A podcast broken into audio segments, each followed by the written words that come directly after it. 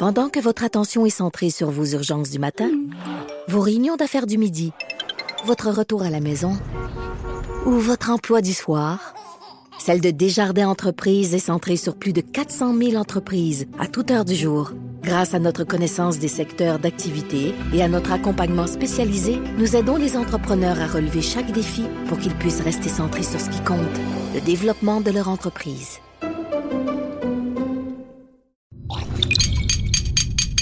Cube Radio.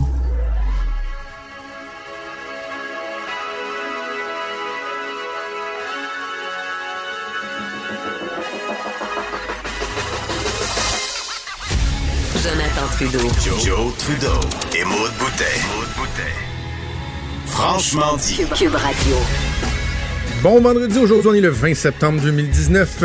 Bienvenue dans Franchement dit, mon nom est Jonathan Trudeau. Je suis en compagnie de Maude Boutet. Salut Maude, comment ça va? Salut, bon matin, ça va bien toi? Oui, un, un vendredi. Oui, c'est ensoleillé. Un beau... Ah oui, c'est ensoleillé, hein? nous autres c'est pas trop. Ah, il full soleil à Montréal, à l'autre bout de la vin. Tu vois, je me tire un peu, c'est un peu grisouné ici euh, devant l'Assemblée nationale. Bon, c'est toujours gris au-dessus vue de l'Assemblée d'ailleurs, nationale. La vue que j'ai sur l'Assemblée, moi quand je me penche un peu, je vois le drapeau du Québec Oh, qui flotte euh, en haut de la tour euh, du Parlement. Quelle belle vue. c'est beau. Il C'est chaud, là. il fait 26 dans mon bureau. Euh, la porte à claque, tout, mais, mais tu sais, je- mais je- non, je suis bien, je suis choyé. Moi, je suis au frais, puis ben, tout ce que j'ai à regarder, c'est deux metteurs en ondes, c'est plate. Ouais. Mais que- ouais. c'est Fred qui ressort son fouette. Tel un Justin Trudeau. Ah ouais, ah ouais, un autre coup. Hey! Fais-moi mal! Hey! Voyons! Ah! Je veux pas savoir ce que toi Fred vous dites puis ce que vous faites. Ah! Non, c'est louche. Ah, t'es capable de mieux que ça quand même, Fred, là, comment? Ah! OK. Non, mais en fait, ce qu'on voit là, euh, ça a l'air d'être Fred qui me fouette, mais en fait, c'est qu'on avait euh, un micro caché qui était euh, à l'arrière de Justin Trudeau pendant son point de presse hier. Ah ouais, on a hein? comme coupé les paroles, là, le, le bout important où il parle, on, on a enlevé ça, on a, fait- on a isolé juste le bruit de fouette. Justin Trudeau, pendant une heure et quelques, tout, à grand coup de Ce fouette. fustige. Je vais revenir dans une seconde. Juste à dire, euh, moi, ce soir, euh, je m'en vais voir Céline Dion. Chanceux, pour vrai. Mais tu sais, je l'ai quasiment vu le concert au complet en ouvrant mon Instagram euh, le soir de sa première. Hey, Il y a même Annie Soleil Proto a fait un live, un direct Oui. sur son Instagram d'une coupe de, de, de, C'est ça, mais c'est deux heures et demie le show. Moi aussi, je l'ai vu, le direct Ben oui, Soleil. ben oui, je sais, mais pas- à force de regarder tout le monde qui était là, parce que je viens de Québec, j'ai beaucoup d'amis à Québec, je suis des gens de Québec sur Instagram, puis j'ai pas mal tout vu.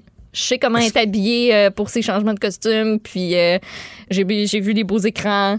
Fait que- mais, mais ça change rien au fait que j'aimerais ça y aller aussi. Je me souviens pas Je d'avoir dit ça, mais eh, étais-tu belle, rien qu'un peu? Ces Musclé. nouveaux cheveux Moi, avec la robe rouge est incroyable.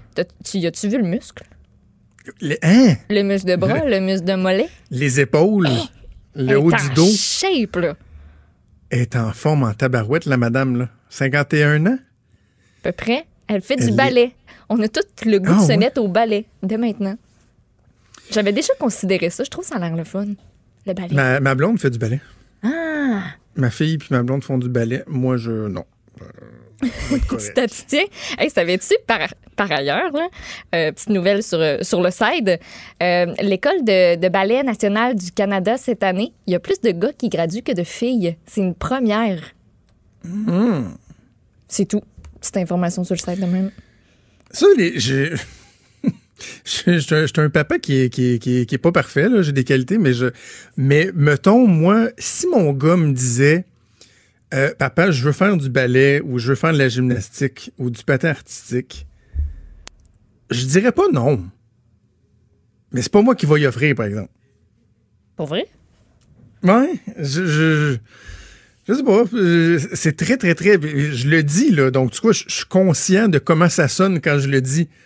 Mais en même temps, je, donc, je, je juge pas les, les enfants qui veulent faire de la, la- la gymnastique et tout ça.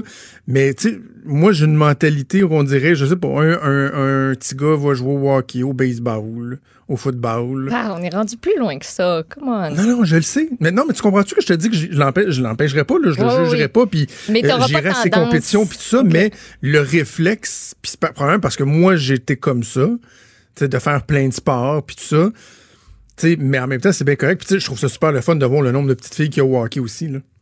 Oui, à l'inverse. baseball, euh, il y en a de plus en plus. euh, je trouve ça, je trouve ça bien correct. Puis je trouve ça le fun que les sports soient, soient mixtes aussi. Oui, Mais euh, ben c'est ça.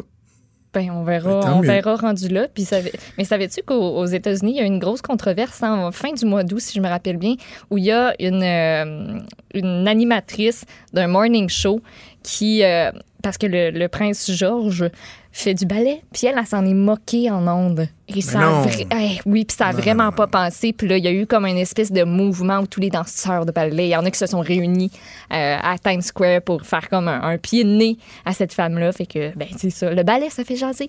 Puis Céline Mais non, en mais fait. ça. En mais tu sais, plus. tu comprends-tu qu'il y a un monde de différence, je trouve, entre dire, pour moi, un jeune garçon qui, euh, d'emblée, dit euh, Hey, je veux faire du ballet ou de la gymnastique ou du patin artistique.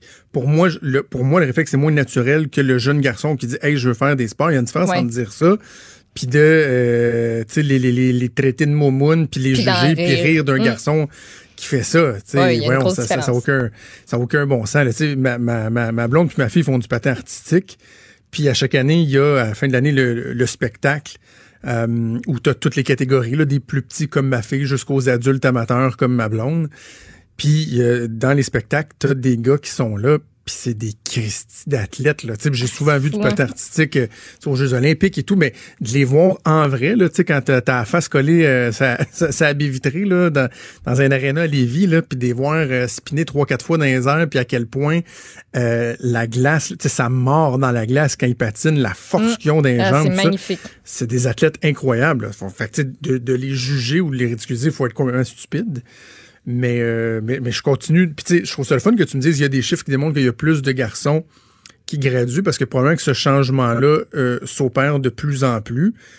Mais, mais regarde, on peut regarder aussi les inscriptions au patin artistique et la gymnastique. Y a- la proportion de filles versus les gars fait en sorte que je suis probablement pas tout seul à penser ça, que les gars sont pas euh, majoritairement tournés vers ces sports-là. Ouais, puis je pense que- Probablement à tort, mais c'est- encore une réalité. C'est pas une question Ben de juger ou de jugement. là. Puis moi, je pense qu'il va y en avoir plus à cause des modèles qui vont être plus nombreux aussi. Tu sais, je pense à, à euh, Tessa Virtue puis euh, Scott Moore Scott Moore, oui. qui, euh, tu sais, eux ont fait un tabac aux, aux Olympiques. Là, on s'est quasiment juste rappelé d'eux. Tu sais, en ayant des modèles comme ça, je pense que les petits garçons vont être peut-être plus portés à aller vers ça euh, naturellement. Oui, oui, oui, c'est bien correct. bien. Hey, avant qu'on euh, termine ce premier segment, je veux qu'on revienne sur euh, une histoire qui a fait euh, bien, bien, bien jaser. C'est drôle, ça fait sourire, c'est anecdotique, mais en même temps, il y, a quand même une discussion le fun à avoir autour de ça. C'est le ministre de l'Éducation, Jean-François Roberge, qui, bon, évidemment, euh, est, est de plus en plus pogné avec les histoires de maternelle 4 ans, les coûts qui explosent, euh, même ceux qui défendent depuis le début le principe des maternelles 4 ans, comme moi. Donné, tu finis par te dire, ouais, mais là, je- tu sais, à quel prix, là? Jusqu'à quel point on va accepter qu'une classe de maternelle 4 ans peut coûter jusqu'à 2 millions? C'est ce qu'on a appris euh, cette semaine. Et Jean-François Roberge était questionné hier par Marois Risky, la députée libérale critique en matière d'éducation. Et euh, on va vous faire entendre euh, l'extrait suivant, donc la réponse qu'il a donnée à Marois Risky. On va l'avoir dans, dans deux secondes. Euh, écart, la, la réponse qu'il a donnée à, à Marois Risky. Là, on est en train de le. De, de- Ah! de cou- de le Je pensais qu'on l'avait sur le bord. Ben, ben, on l'avait- l'a sur le bord, mais, mais ça part pas. Puis son imitation. C'est parce qu'on ben c'est ça, c'est que là, Ah, il, il- ben, c'est parce que euh, c'est Jean-François Roberge qui imite Séraphin, tu sais, dans Séraphin Poudrier. C'est surtout que Jean-François Roberge a un style assez austère. tu sais. C'est pas le gars que tu vois euh, faire des blagues, puis euh, sauter partout, puis euh, faire des imitations. Mais de l'entendre imiter Séraphin, puis dire que dans le fond, les libéraux, pour eux, de dépenser pour l'éducation, c'est pas quelque chose de bien. C'est assez particulier. On a l'extrait, on. L'éducation, ça coûte trop cher. On n'a pas les moyens de se payer ça. On peut pas bâtir des écoles.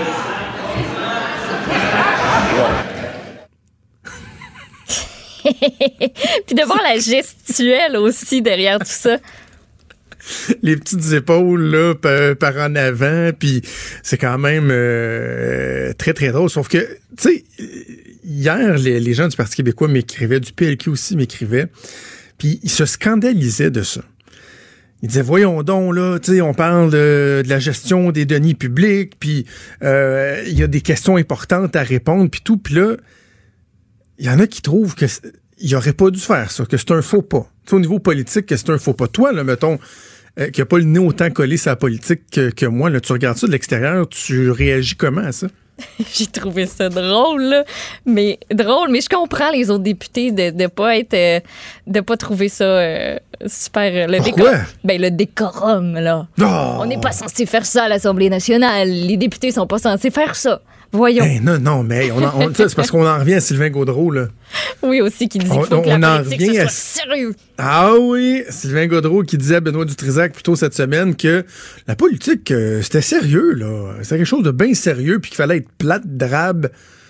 Tu sais, non, moi, d'avoir un peu de couleur comme ça, il faut toujours garder en tête que évidemment, ça prend une substance. Ça prend de la substance. Fait que, si Jean-François Roberge, par exemple, se lève en chambre, puis, tu sais, normalement, tu as une question principale, deux sous-questions, ce qui n'empêche pas le député d'après de continuer sur le même sujet, whatever. Mais, mettons que c'est un député qui pose une question. Il y a trois questions. Euh, le ministre a, sa première réponse, je pense, c'est une minute trente pour répondre. Les deuxièmes réponses, c'est une minute, une minute ou 45 secondes, 45 secondes. S'il prenait tout son temps pour parler comme ça, Raphaël Baudrier, puis de ridiculiser, évidemment, on dirait, hey, le clown, ça va être correct, veux-tu répondre, s'il te plaît, à la question? Mais c'est pas ça, tu sais. Jean-François Robert, je fais des mois, des semaines qu'il répond là-dessus. Puis à un moment donné, ben, il veut, tu sais, mettre en boîte un peu l'opposition. Puis écoutez, ça vous dérange juste d'investir en éducation? Y a-t-il un problème avec ça? Et il va de, de, de, de cette courte imitation-là qui a duré, tu sais, 10 secondes, alors qu'il avait donné 4 minutes de réponse euh, objective, précise sur les chiffres. Des réponses qui font pas toujours nécess- euh, l'affaire euh, des gens de l'opposition, mais reste que, tu sais, il le fait pareil. Fait il faut balancer ça. Puis si ça attire le regard des gens, des gens qui sont moins intéressés à la politique, Exactement. à la limite, on entend ça, puis on dit Attends, mais je, je- vais me regarder qu'est-ce qui en retourne. Je vais m'informer un peu, tu sais, ce dossier-là, mettons, moi, je l'avais pas suivi. Le ministre, y a-tu raison de rire de, de l'opposition ou au contraire, euh, il devrait faire attention parce que, bon, il est dans une situation qui est, problématique, puis il a de la misère à justifier. Tant mieux ça intéresse les gens, là. Ben exactement, c'est là-dessus aussi que, que je voulais t'amener. Tu ce coup d'éclat-là mis euh, en lumière tu sais, Jean-François Roberge, l'a rendu aussi euh, sympathique, je trouve. Peut-être que, peut que je me trompe, mais Certains vont dire baveux, mais moi, je j'ai pas de misère moi, j'ai avec trouvé ça très sympathique. Euh, Puis, tu sais, ça, ça, ça nous raccroche à quelque chose dans la politique de se dire, ben, c'est pas juste plate. tu sais. Il y a des fois où on peut s'en permettre. Je disais pas si c'était un, un dossier comme. Oui, c'est un dossier sérieux. Je veux pas dire que ce l'est pas. Mais non, mais si Euh, ça avait été, mettons, suite au décès de la jeune fille martyre de Granby, là, on s'entend-tu que là, ça passe pas, tu sais? en commission parlementaire ou whatever sur euh, l'exploitation sexuelle euh, des jeunes sur Internet, parce que ça aussi, il y en a une, ben ça ça aurait pas passé. Mais là, moi, j'ai trouvé que c'était bien correct. Là. Ça m'a pas fait un pli, puis ça m'a fait rire hier. Fait que, euh, Mais, bon- mais, mais je, ter- je terminerai, Maud, en disant ceci. Par contre, il y a toujours, euh, il peut y avoir un risque au niveau stratégique euh, à attirer l'attention sur soi comme ça. Pourquoi? Parce que hier, quand euh, la nouvelle, quand, Jean-François Roberge répond à Marois Risky, il n'y a pas d'éléments nouveaux. Les éléments nouveaux sont sortis la veille. On avait débattu, entre autres, à la joute sur le fait que finalement, François Legault a dit oui, ça fait longtemps qu'on sait que ça coûte 800 000. Euh, la fourchette est entre 200 000 et 2 millions pour construire une classe de maternelle. La nouvelle, c'est ça. Elle est traitée la veille. Et là, c'est repris en chambre, mais il n'y a pas d'éléments nouveaux, faisant en sorte que probablement que hier, dans la journée, dans la couverture médiatique, il y aurait eu peu ou pas de place pour cette histoire-là, parce que, à un moment donné, tu plus d'oxygène. C'est comme un feu, il n'y a plus d'oxygène, le feu, il meurt, tu redonnes un peu d'oxygène, il grossit. Donc, Jean-François Roberge, en faisant ça, il a donné une swing à la nouvelle. Comprends-tu? Ouais. Si c'était pas de lui ce matin, il n'y a probablement pas d'article sur le maternel 4 ans, ou comme je te dis, peu, parce qu'il n'y a pas d'éléments nouveaux. Mais lui, c'est comme mis un peu dans l'embarras en faisant ça. Euh, mais n'empêche que je pense que sur le, le- le- sur la forme, euh, il n'y a vraiment pas de quoi fouetter un chat, pas de quoi s'insulter à voir un politicien qui, des fois, euh, déroge un peu des normes. On va faire une première pause. On revient dans quelques secondes. Bougez pas. Vous écoutez Franchement dit. Bon, évidemment, toute euh, la saga du euh, blackface, brownface continue de faire énormément, énormément jaser. J'en parlais en ouverture d'émission.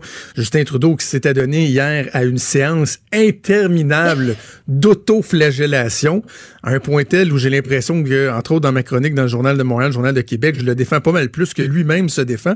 Mais ce qui est intéressant, évidemment, c'est de voir le clivage entre la réaction au Québec, sans dire que c'est euh, l'unanimité. Il reste que de façon générale au Québec, on semble dire bon, euh, il faut mettre les choses en perspective, il faut nuancer tout ça, alors que la réaction est épidermique dans le reste du Canada. Je voulais aborder ce point-là particulièrement avec une journaliste qui connaît bien les deux réalités, celle du Québec et celle du reste du Canada. Évidemment, je parle de Tasha Sheridan, qui est analyste et commentatrice, notamment pour Global News, pour RDI et CBC. Elle est en ligne. Bonjour Tasha.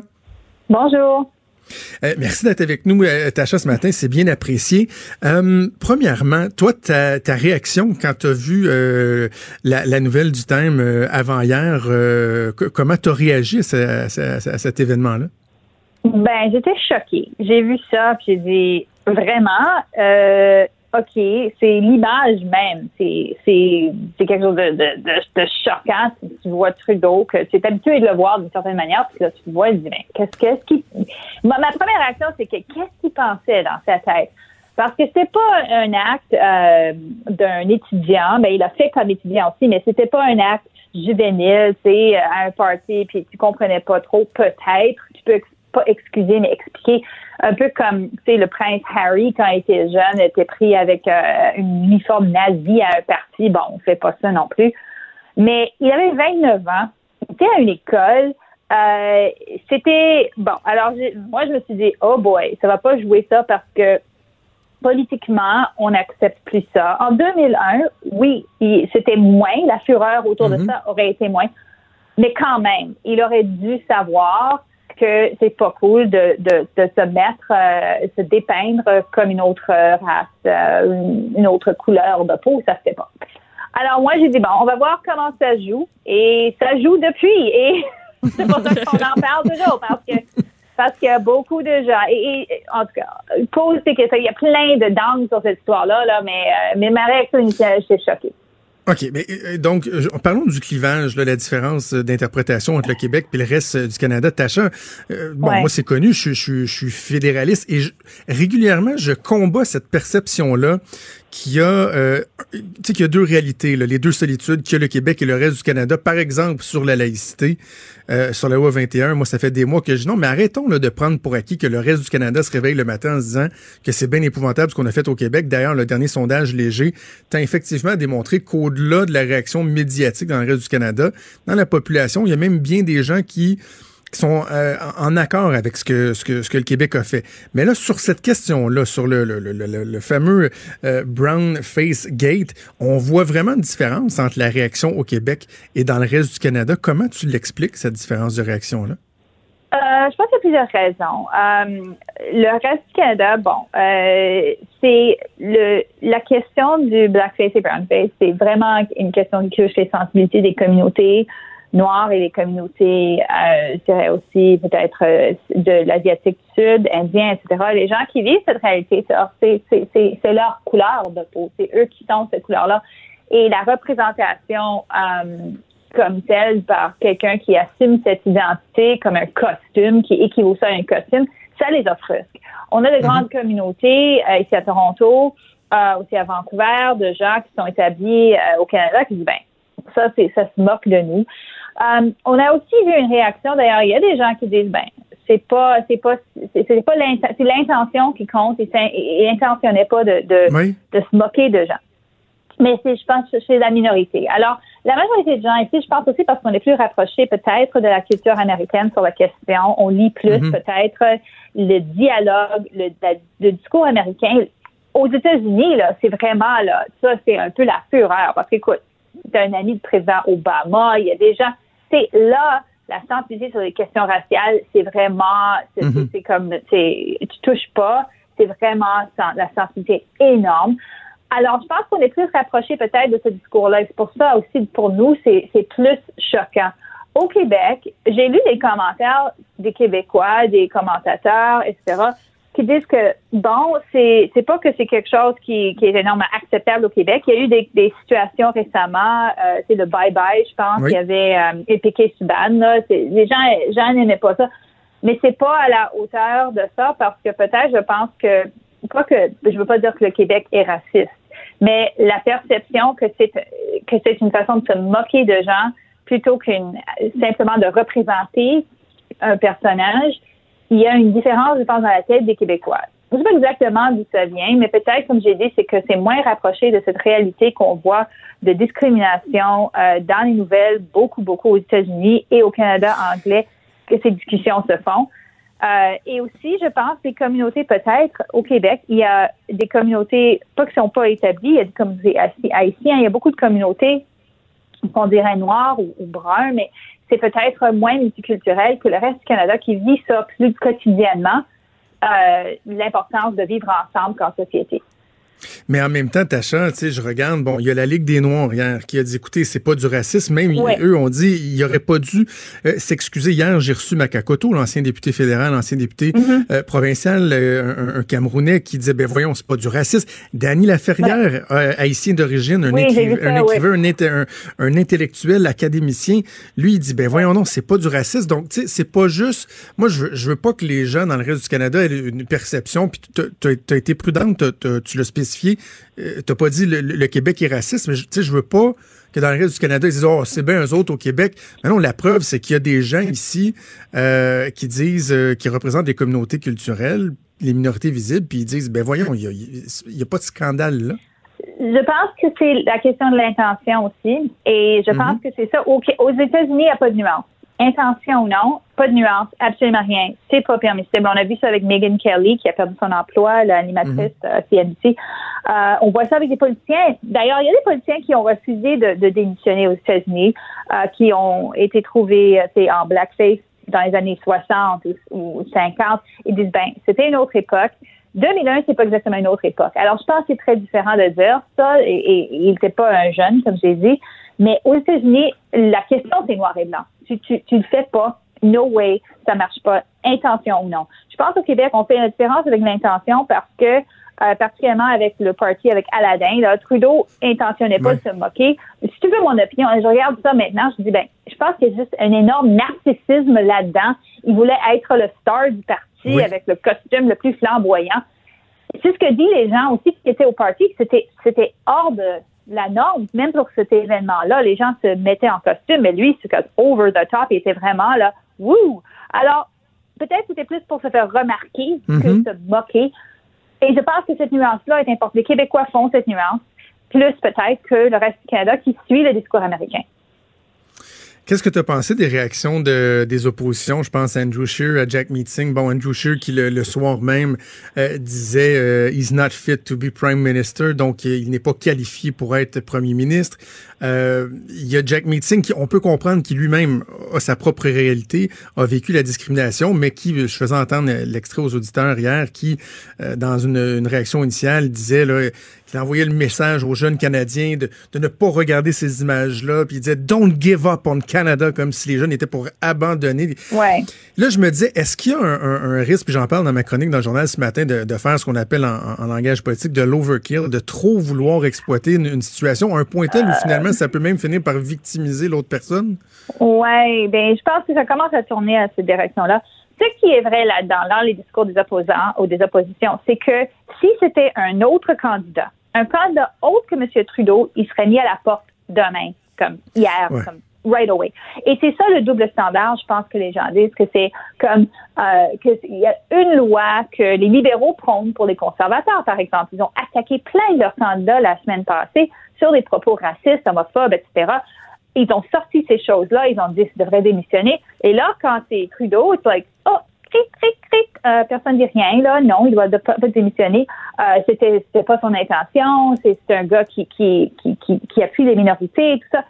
OK. Alors, c'est l'hypocrisie de la chose.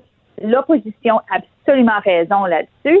Double standard. Mais oui, je suis d'accord avec toi parce que ce que ça fait pour M. Trudeau maintenant, ça lui donne l'occasion de parler comme quoi il est tellement en faveur de l'égalité, comme il milite pour euh, tu sais, les, les minorités, qui milite pour les droits, qui est contre la discrimination.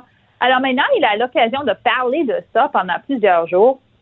Et c'est vrai, on peut pas nier que dans sa carrière politique, c'est un progressiste. Même oui. s'il est hypocrite personnellement, là, c'est un progressiste, il a fait des choses. Alors, que son, son record est là. Alors, dans un sens, oui, ça commence à tourner, je pense, envers lui, comme euh, que les gens qui... Et, et c'est ça la chose que je- l'opposition comprend pas de Trudeau, je pense. Les gens sont prêts à l'aimer. C'est une personne aimable. Les gens veulent. C'est comme il y a une volonté. On veut pas croire que tu es mauvais. On veut t'aimer. Alors, les gens sont prêts à le pardonner. Et je pense qu'il y a beaucoup de gens qui vont le pardonner.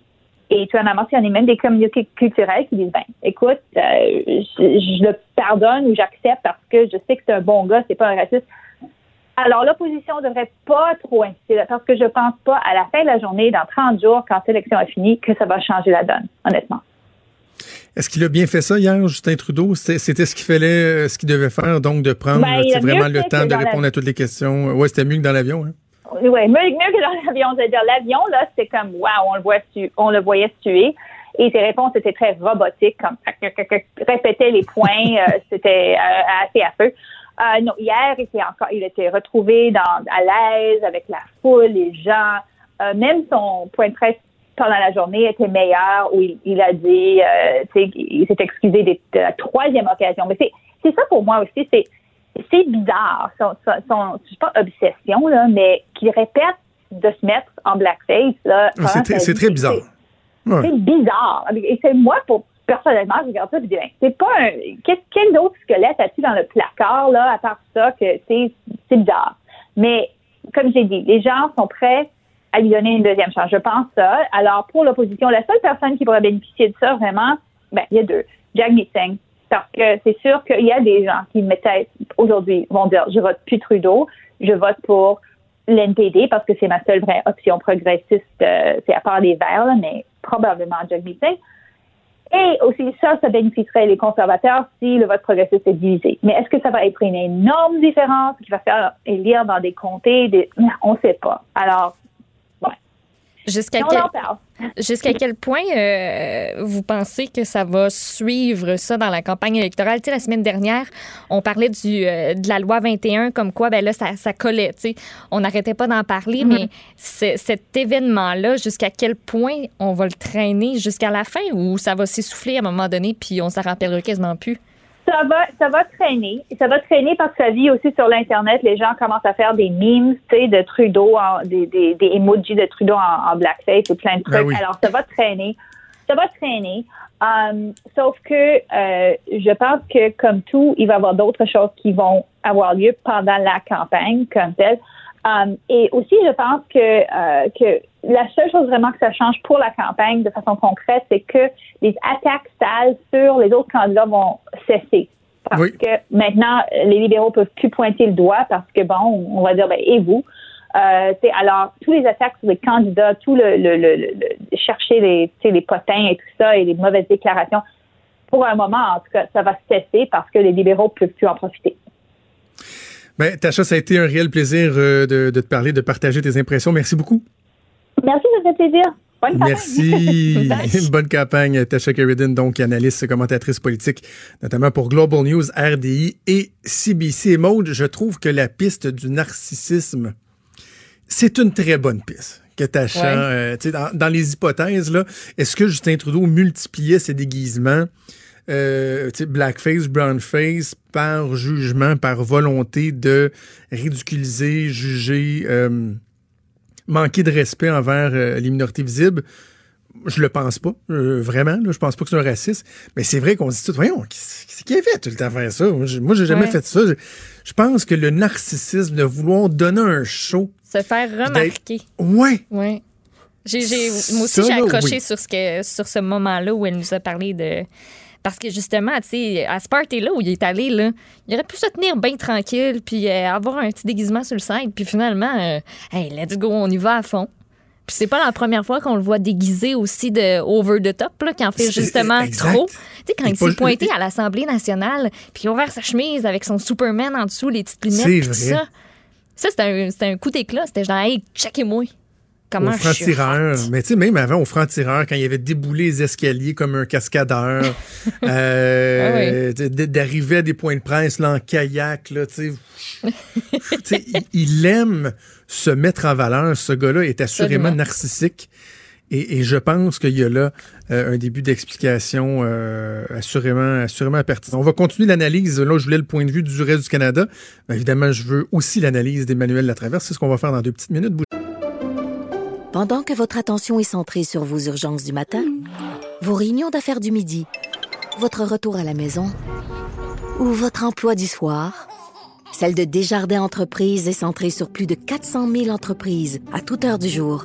Grâce à notre connaissance des secteurs d'activité et à notre accompagnement spécialisé, nous aidons les entrepreneurs à relever chaque défi pour qu'ils puissent rester centrés sur ce qui compte, le développement de leur entreprise.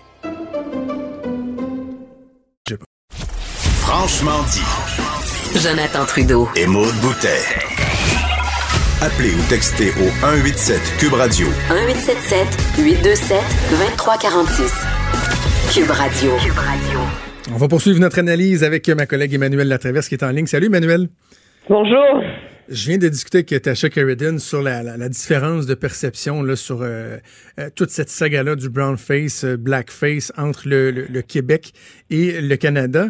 Il y a un point que tu voulais aborder que, que je trouve fort, fort, fort intéressant. C'est de savoir est-ce qu'il y a un risque pour Justin Trudeau à ce qu'en bout de ligne, tout le monde dise ben non, ben non, il est pas raciste. Est-ce qu'il y a un risque pour lui? Oui, parce que le risque, moi je te dirais, c'est que la conversation est en train, là, puis on le voit là, déjà euh, dans les lignes ouvertes, euh, les commentaires qu'on entend, est en train de se transformer en ce que les libéraux voulaient pas, c'est un référendum sur Justin Trudeau. Oui. Et ça ramène des éléments qu'on croyait avoir évacués. Rappelle-toi, en 2015, il y a un élément important de la campagne qui portait sur son jugement. Et finalement, on avait réussi à évacuer ça, mais là, toute cette histoire-là là, vient ramener cette discussion-là à l'avant-plan. Qu'est-ce qui fait que quelqu'un a une obsession de se déguiser en noir comme ça? Là? Je veux dire, c'est assez particulier. là. Et cette, cette discussion-là, moi, je pense, est validée par la réaction sur la scène internationale aussi qui est où on est complètement mystifié que le champion de la progrès, de la politique progressiste soit ainsi euh, soit ainsi euh, humilié, euh, je dirais. Et moi, je pense que la discussion sur le jugement va plus loin que ça. Quand tu es chef de parti, tu as une responsabilité à l'égard des gens euh, qui se présentent pour toi, qui travaillent pour toi. Tous les tous ceux qui ont été élus en 2015 ont été élus grâce à Justin Trudeau. Ils ont travaillé Ben oui. fort, là, je remets pas en question, mais c'est lui là qui a gagné l'élection là. Là, cette fois-ci, il fallait convaincre d'autres candidats de revenir, de prendre le risque dans des comtés qui seraient plus difficiles, etc. Son choix de garder ça secret pendant tout ce temps-là, là, c'est une trahison pour ses candidats. C'est son jugement de chef de parti là, et de premier ministre. Là, de s'être imaginé qu'il pourrait s'en sortir à rabais euh, dans une Mais- campagne mais Emmanuel, électorale. mais sur- ce point-là, est Emmanuel, là. Mais, mais qu'est-ce qu'il aurait dû faire? Parce que, tu sais, un candidat qui a, je sais pas, mettons, là, prenons des exemples. Euh, tu te portes à, à la chefferie d'un parti, tu te portes candidat à la chefferie d'un parti, puis bon, dans ton placard, t'as as déjà eu, euh, la police est déjà rendue chez vous pour euh, une plainte euh, de violence conjugale. Tu as déjà pété une ballonne. Tu as déjà eu un, rapport disciplinaire pour du harcèlement sexuel. Je pense par exemple à, la partielle ici dans Louis Hébert, les deux candidats libéraux et caquistes qui avaient été obligés de démissionner pour des histoires similaires. Tu dis, ça, c'est le genre de truc qui pourrait revenir. Mais donc, faut que je le dise, mais Ben, il y a- Justin Trudeau aurait dû dire, j'ai déjà pris des photos, je me, suis- me suis déjà déguisé. Je- je- non, non, mais mais c'est facile à réel. dire après, mais je, je le vois pas je une conférence pas. de presse. Je me dis, by the way, je me suis déjà déguisé en Aladdin, tu sais. oui, mais de un, ça s'appelle le livre, hein. Je veux dire, M. Trudeau, comme bien d'autres politiciens, a publié ses mémoires, un livre, etc., là, avant euh, la campagne électorale de 2015, etc. Le livre sert aussi à ça, à évacuer des conversations Ah, ben oui, Moi, ben je veux oui. pas rentrer dans la vie privée de M. Trudeau. Je pense pas que c'est pertinent, OK? Mais je vais donner un exemple. En écrivant dans son livre qu'il y a eu des moments difficiles dans son mariage, là, et en acceptant d'en parler à mots couverts, etc., pendant sa tournée de promotion, ça a évacué tout le débat sur l'état de son mariage, ce qui s'est passé, euh, tu sais, toutes les, les, les choses dont je veux pas parler, là, tu sais, tu comprends? C'est Mhm. légitime, c'est une bonne idée. Il l'a mis à l'avant, il dit, écoutez, oui, je mange comme les autres, on a eu des problèmes, ça vous regarde pas, merci, bonsoir. Alors, ça, ça évacue cette, cet enjeu-là. Il aurait pu avoir un chapitre sur ces manques de jugement. Il aurait pu, je veux dire, il y a combien... Tu sais, le débat sur le blackface, là, est pas nouveau, là. OK? Il y a eu le débat euh, au Québec sur les différentes euh, représentations culturelles, l'appropriation culturelle, euh, le bye-bye, les émissions, etc. Il y a eu combien de gouverneurs américains dans la dernière année qui peuvent se faire prendre? À un moment donné, quand tu prétends être un leader vrai, authentique, qui réclame de tout le monde de dire la vérité, d'être au-dessus de la politique partisane sur des enjeux fondamentaux, quand tu te lèves en chambre et que tu accuses tes adversaires à mots couverts d'être des suprémacistes blancs parce qu'ils n'ont pas la même vision du multiculturalisme que toi, à un moment donné, là, moi je pense que quand les chefs politiques il y a une, y a une preuve de leadership monument- monumentale dans le fait d'être transparent. Je pense que si M. Trudeau l'avait fait longtemps avant, dans des circonstances qu'il aurait lui-même contrôlées, je pense que le prix à payer ou le risque politique aurait été beaucoup moins grand parce que la conversation aurait pas été sur le secret, sur l'hypocrisie, sur etc. La conversation aurait été sur sa transparence, son honnêteté et son courage politique d'affronter une conversation qu'au Canada, on ne veut pas avoir, qui est celle sur le racisme, les préjugés et, tout ça. Donc, moi, je pense que c'est là qu'il y a un gros problème et qu'il y a une hypocrisie puis un manque de jugement pour tous les gens qui voient leur carrière politique mise en péril soudainement, tous les efforts qu'ils ont consacrés à cette campagne-là parce que leur chef était humilié d'une niaiserie qu'il a faite quand il avait 30 ans, 20 ans, puis 17 ans. Justement, tu dis des candidatures euh, en péril, le- le sort euh, qui pourrait changer. Est-ce que ça peut aller jusque-là? Est-ce qu'il va y en avoir un impact sur le vote? Puis surtout, si ça profite à quelqu'un, à qui ça va profiter? Ouais, moi je pense que c'est très très très difficile d'évaluer cet impact-là en ce moment parce que regarde, ça fait 48 heures qu'on en parle. Nous, on ne mange, on mange la politique, on pense à ça jour et nuit et notre réflexion là-dessus évolue parce que finalement c'est un enjeu complexe qui a des conséquences diverses. Je pense que ça va prendre du temps avant que ça percole dans l'électorat. Tu sais, là, les gens, ils vont rentrer chez eux en fin de semaine, ils vont faire des barbecues, il fait beau, ils vont aller au parc, les parents vont se parler entre eux au parc, les familles vont être ensemble, et la conversation va avoir lieu dans l'esprit des gens, là. Et je pense que ce genre d'enjeu-là, il faut laisser le temps à ce que les gens digèrent ces nouvelles-là, avant de vraiment mesurer l'impact sur l'électorat. Est-ce que ça va lui coûter l'élection? Je suis pas prête à dire que ça va lui coûter l'élection. Mais moi, je vois deux risques majeurs pour lui. De un, les premières impressions qu'on a, c'est que la réaction est plus viscérale chez les jeunes que chez les électeurs plus âgés. C'est vrai chez les euh, chez les jeunes francophones, c'est vrai chez les jeunes anglophones, et c'est surtout vrai Alors que c'est son chez pain et les son beurre. jeunes. Alors, et c'est surtout vrai chez les jeunes euh, issus des communautés minoritaires. Les jeunes qui sont racisés, qui n'ont pas la même perception, semble-t-il, que leurs aînés. Et, euh, et donc, mais ça, c'est son pain, son beurre, c'est sa base électorale la plus solide. Ben oui. C'est eux qui votaient pas avant, qui sont allés voter, qui lui a donné la victoire. Est-ce que ces gens-là vont décider de rester chez eux? Ça, ça peut faire très, très mal électoralement aux libéraux. Et est-ce que ces gens-là vont décider, en voyant la réaction de M. Singh, qui, lui, sait amener ce débat-là sur le terrain de la discrimination, des préjugés au Canada, etc., vont décider d'aller voter pour le NPD. Donc, c'est pas nécessairement que ça va donner des sièges au NPD, mais c'est un enjeu qui peut faire perdre des votes aux libéraux et dans des comtés stratégiques, c'est là que ça peut avoir un impact. Donc, je pense que, tu vois, là, c'est pas automatique le calcul que je t'explique, là. Ah oui. C'est pas le monde sont fâchés contre Trudeau, ils vont aller voter pour Scheer, là. Mais tu vois, tout ça, là, ça prend du temps à percoler au sein de l'électorat. Ça dépend comment les autres chefs vont réagir. Et donc, je pense que ça va prendre un, un, un plusieurs jours avant qu'on sente l'effet de ça dans la population.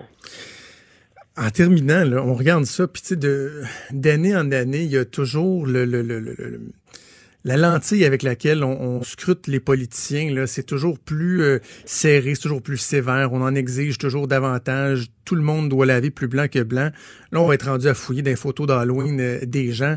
Euh, tu sais, Manuel, après ça, qui, qui va vouloir faire de la Euh, politique? À un moment donné, il Ben- n'y a plus personne qui va vouloir aller, euh, se lancer en politique. Ben, moi, je pense que c'est c'est ce qu'il y a de plus malheureux dans cette histoire-là, c'est que finalement, quand c'est rendu que euh, le commentaire que tu as mis sur en réponse à un tweet de quelqu'un il y a dix ans fait de toi un candidat honni, une mauvaise joke que tu as dit au bureau, mais que quelqu'un, je veux dire, c'est là qu'on est rendu là. Et euh, et euh, et c'est sûr que ça va nuire à l'envie des gens de faire la politique, là, parce que plus personne n'a droit à l'erreur. Et ce qu'il y a de malheureux là-dedans aussi, puis il faut le dire, c'est que c'est le Parti libéral est partiellement coupable de ça, grandement depuis le début de la campagne. C'est Ben eux oui. qui ont centré cette campagne-là sur les commentaires passés des gens, en fouillant le, le passé de chaque candidat conservateur, en leur faisant des procès sur la place publique. Et là, tu me diras, oui, c'est l'arroseur arrosé, mais les conséquences de ça, elles sont plus graves. Et moi, je trouvais que si les partis politiques s'engageaient à faire un pacte, là, pour ne pas, tu sais, on retombe pas plus qu'il y a cinq ans dans le passé des gens, là. On arrête. Ce qui compte, c'est ce qu'on a à offrir aux gens, là. Je pense que ça serait très, très sain pour la démocratie. Une Si au moins on arrêtait de de faire ça parce que la réalité, c'est qu'on diminue de plus en plus euh, le bassin de gens qui veulent se Ouais. soumettre euh, à ce niveau euh, de d'enquête et d'opprobre sur la place publique. Là. Voilà, voilà. C'est très, très bien dit. Manuel, c'est toujours un plaisir. On se reparle lundi sans faute. Ça me fait plaisir. Au revoir. Salut. Pendant que votre attention est centrée sur vos urgences du matin, vos réunions d'affaires du midi, votre retour à la maison ou votre emploi du soir, celle de Desjardins Entreprises est centrée sur plus de 400 000 entreprises à toute heure du jour. Grâce à notre connaissance des secteurs d'activité et à notre accompagnement spécialisé, nous aidons les entrepreneurs à relever chaque défi pour qu'ils puissent rester centrés sur ce qui compte, le développement de leur entreprise.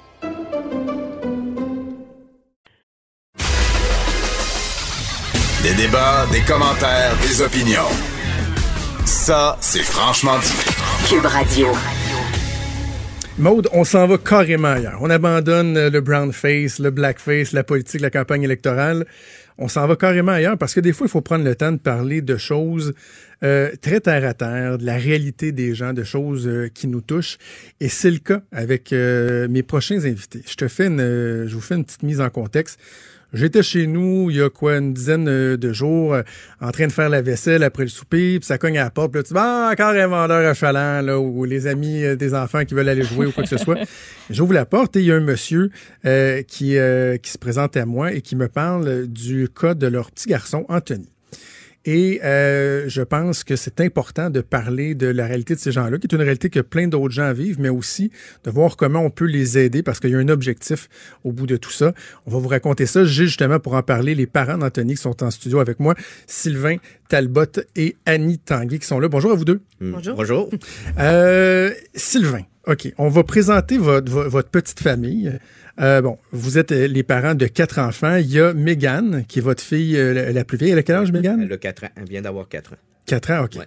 Et là, à un moment donné, Annie tombe enceinte et vous apprenez, j'imagine à votre grande surprise éventuellement, que vous attendez non pas un, non pas deux, mais trois enfants. Non. Ouais. On a su euh, à l'échographie qu'on allait avoir des triplés. Sur le coup, ça nous a, euh, ça nous a vraiment euh, surpris. Euh, parce là, tu passes de perspective de deux à quatre. Là. là. Ouais. Puis dans le fond, euh, quand nos triplets sont venus au monde, ben là, il y avait 17 mois de différence avec, euh, avec la plus vieille Megan. Puis on a eu une autre petite surprise à la naissance, c'est que Anthony était atteint de la trisomie 21. Donc, pendant tout le long de la grossesse, tout semblait être OK. Il n'y avait pas d'indication de problème malgré tous les tests qui peuvent être faits. Puis un suivi de grossesse qui souvent même est plus serré lorsque c'est des grossesses euh, multiples. Mais euh, donc, à quel moment Kellyanne, Zachary, Anthony viennent au monde? À, à quel moment exactement vous, vous apprenez qu'Anthony a la une difficulté? Tout de suite à la naissance? Oui, tout de suite à la naissance. C'est que les médecins, ben moi, je m'en ai aperçu. euh, tout de suite avec euh, soit, je sais pas si c'est la forme du visage ou euh, j'ai vu les traits. Puis le médecin nous l'a annoncé après que Anthony était atteint de la trisomie 21. Ça n'a pas été une attente là, de plusieurs mois Non, de tests et non. tout ça, c'était c'était évident. On a fait des tests de comment on appelle ça, clarté nucale, tout ça, Oui. tout était beau, il y avait aucun problème cardiaque, aucun tout tout tout, tout était beau. C'est vraiment à la naissance, il a passé sous le radar partout. Comment on reçoit ça? Parce que c'est un événement joyeux, c'est la naissance de trois enfants, et là, en, en même temps, y a- il y a cette réalité-là. Euh, ça doit nous frapper. Ça doit. Est-ce qu'on le réalise rapidement? Comment ça se fait? Sur le coup, ça va frapper. Euh, moi, je l'ai accepté beaucoup plus rapidement que ma conjointe. C'est sûr que ma conjointe, c'est elle qui a tenu les enfants, fait que ça a été plus rough pour elle un peu, puis quand même assez long. Euh, pour moi, ça a été moins moins long. J'ai accepté plus vite parce que j'ai quand même d'autres d'une autre personne de ma famille qui a, qui a un gros handicap, OK. d'une de mes cousines. Puis euh, en étant trisomique, je sais que c'est beaucoup moins pesant que qu'est-ce que ma cousine peut avoir. que- Est-ce que dans, dans les premiers mois de vie, euh, déjà, il y a euh, une différence dans la façon dont on s'occupe d'Anthony par rapport à Kellyanne, Zachary, ou c'est graduellement, au fur et à mesure que la motricité apparaît et tout ça, que la différence se fait sentir? C'est graduellement. Euh, c'est sûr qu'au début, euh, c'est beaucoup plus difficile comme Anthony. Anthony, c'était vraiment long à boire. Vraiment, vraiment long. Euh, quand ce que les autres buvaient, lui, Anthony, pouvait prendre euh, une heure, une heure et demie à boire. Ce que les autres buvaient peut-être en 5-10 minutes. Mais, euh, on finissait avec Anthony, puis l'heure du biberon des autres revenait. c'était... Fait qu'on on dormait pas beaucoup. Fait que déjà, il y a les triplés, mais en plus, euh, il y, a, il y a cette difficulté-là. Ouais. Euh, Aujourd'hui, comment ça se passe? Parce que là, ils sont rendus à quoi? Près de deux ans? Deux ans et demi. Deux, deux ans et demi? Ouais. Comment ça se passe? Comment il va, Anthony? Ça va très bien quand même parce qu'il y a une bonne évolution. Euh, ce qu'on sait, c'est sûr qu'il y a un gros. C'est le langage qui. Il parle pas beaucoup. On parle avec lui pas mal de langage des signes. OK. Euh, ensuite de ça, euh, il va. les seuls mots qu'il va dire, c'est oui, ben à lui, puis euh, c'est pas plus que ça. Mais point de vue pour marcher, tout ça, il a beaucoup évolué. Mais c'est sûr qu'en ayant ses- son frère et sa sœur, puis la plus vieille, ben il est stimulé beaucoup. Ça le tire vers le haut. Ça le tire vers le haut. Il voit, il les voit faire. C'est sûr qu'il va faire beaucoup après, peut-être euh, plusieurs mois après ce que le frère et sœur ont fait, mais il finit par le faire. Tu sais, il est stimulé, il veut, il chope, puis il veut le faire. Et quand on parle de, de trisomie 21, tu sais, je pense par exemple au, au spectre de l'autisme, il y, a, il y a- il y a différents niveaux, il y a différents types. Pour la trisomie 21, est-ce que c'est ça? Est-ce qu'il y a des enfants qui sont atteints plus sévèrement ou c'est... c'est- Oui? oui, que- comme tu as beaucoup de, de trisomiques qui vont venir au monde avec euh, ce qui nous explique une malformation cardiaque, euh, des problèmes pulmonaires, ce qu'Anthony n'a pas eu. Qu'on a été content pour ça aussi, c'est que aucun trou au cœur, rien. Euh, lui, ça, son gros, son gros X, comme je dis, c'est la parole puis c'est la motricité, la motricité fine. Il y a beaucoup de difficultés à aller chercher. Il pense juste à, à gorocher ses mains pour pouvoir prendre. Est-ce que, avant de parler de, de votre démarche puis de ce qui serait souhaitable, qui ferait du bien, euh, Anthony, euh, l'adaptation pour euh, son frère et ses deux sœurs, comment ça se passe? Est-ce qu'eux, ils comprennent déjà qu'ils ont un petit frère qui est, qui est différent ou pour l'instant, euh, non? Non. Même la plus vieille comprend un peu, mais pas encore beaucoup. Pour elle, son frère, c'est son frère. il est normal comme tous les autres. là. Elle voit, on- elle voit que sur certaines affaires, il y a de la difficulté, puis elle l'aide. Tu sais, des fois, c'était pour apprendre à monter sur le divan, mais tu sais, pour sau- sauter sur le divan, cette heure est capable, sa grand sœur l'a aidé. Fait que c'est un peu pour ça. Mais tu sais, ils voient pas encore la différence qu'il y a entre, euh, entre eux et Anthony. Ça va venir naturellement, Ouais. j'imagine. Est-ce qu'il y a une crainte là-dessus sur comment les enfants vont, vont, vont, vont percevoir ça, vont... Pour l'instant, non, parce qu'on quand, on essaye quand même d'introduire euh, aux autres enfants, tu sais, que Anthony peut avoir des petites différences. Mhm. On explique. C'est parce qu'il nous voyait beaucoup euh, aider à manger Anthony, parce qu'Anthony mange pas. en- il mange, commence à manger toute seule, mais tu sais, il voit qu'on aide beaucoup Anthony à manger. Ce qu'on fait pas avec Ouais, eux. ouais. Ce qu'on fait pas avec eux, fait qu'il, tu sais, des fois, il commence à s'apercevoir que tu sais, il y a une petite différence, là, mais on, on les intègre ça. On les, on les, on les- je cherche mon mot, intègre ça euh, Oui, oui. tranquillement. Tu veux là. qu'expliquer ça à des petits-enfants de deux ans et demi versus si, tu sais, si mais qui a sept ans, euh, ça sera pas les mêmes mots, ça sera pas de la même manière non plus. Mais, euh, tu sais, Megan, elle commence à voir un petit peu, mais, tu sais, c'est la première à dire, hey, regarde, Anthony a fait ça, puis yeah, puis, tu sais, c'est la première qui, qui, qui, qui le voit parce qu'ils vont à la garderie tout ensemble. Donc, euh, tu sais, il est beaucoup, il est beaucoup, beaucoup, beaucoup stimulé. Tu sais, chose que, mettons qu'on n'aurait pas lu, il triplait. Euh, on le sait pas, mais, Ouais. tu sais, mais on voit qu'il y a quand même une force, euh, il y a quand même une, gran- une grande force en dedans de lui, là, naturellement, mais, euh, Un élément, moi, qui pique ma, curiosité, puis je sais que vous n'avez pas la réponse là, mais tu sais, on parle souvent du lien très, très fort qui va unir des, des, des jumeaux, des triplés. Euh, forcément, tu sais, ce lien-là, ils vont l'avoir, tu sais. Puis moi, je suis curieux de voir comment, dans le temps, ça va s'opérer entre Anthony puis c'est... euh, Ils l'ont déjà. Ouais. oh oui. Le, le le lien le plus fort présentement, c'est c'est Kéliane puis Zachary. Ils ont, eux autres, ils ont un lien, c'est incroyable. Anthony, il en a un avec eux, mais c'est pas aussi fort que les deux autres. Mais tu sais, on le sait que ça va venir, là. Parce que, dans le fond, tu sais, il est tout le temps, il retarde toujours, toujours ce qu'il fait. Il est tout le temps. Mhm. Fait que les deux autres, tu sais, sont. S'ils décident de faire des mauvais coups, euh, le frère. Tu sais, les il- deux autres ont appris à marcher en même temps. Anthony un petit peu plus tard. Donc, tu sais, c'est la connexion comme, comme ça qui s'est faite beaucoup entre eux autres. Euh, Anthony, c'était un enfant qui dormait beaucoup plus. Donc, en étant le plus jeune, euh, je le laissais, mettons, dans, tu sais, toute seule, je mettais les deux autres ensemble. Fait que, sans le vouloir, je l'ai comme isolé un petit peu parce que, bon, il n'y avait pas le même sommeil, c'était plus long de faire boire, etc. Donc, le lien des deux autres, c'est beaucoup plus, euh, c'est beaucoup plus mis euh, ensemble. Maude, tu as une question pour Sylvain?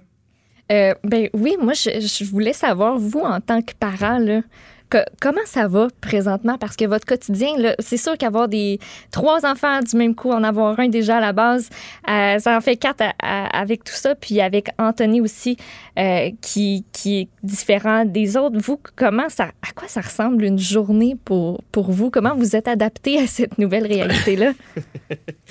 Ben, dans le fond, euh, moi, c'est sûr que je continue à travailler. Ma conjointe, elle, était obligée de- d'arrêter de, travailler justement pour ça, parce qu'on se disait que ça change beaucoup la vie de, de, de, de parents, parce que vu qu'il y a beaucoup, beaucoup de rendez-vous pour Anthony, ben, Annie aurait manqué trop d'ouvrages, fait que il y aurait eu, elle travaillait comme préposée aux bénéficiaires, fait que elle aurait Ouais. eu quand même euh, des chances de se faire mettre dehors, comme on dit. Là. Ouais. fait qu'elle a décidé de, de prendre euh, de, de- de devenir maman à la maison.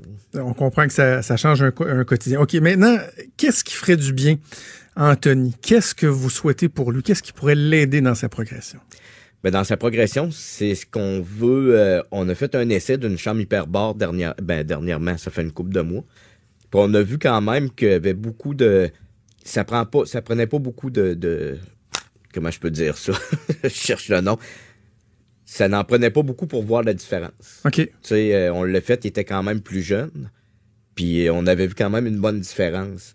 Parce que dans un sens, euh, c'est ça qu'on veut rechercher pour Anthony, là, son bien-être. Peut-être juste rappeler, Sylvain, c'est quoi une chambre hyperbare pour les gens qui sont pas euh, qui sont pas à l'aise, sont pas habitués avec euh, avec ça? C'est comme une espèce de c'est c'est une tente comme? Ouais, c'est une espèce de tente, euh, dans le fond, qui va avoir de la pressurisation. Euh, ça va devenir pressuri- pressurisé.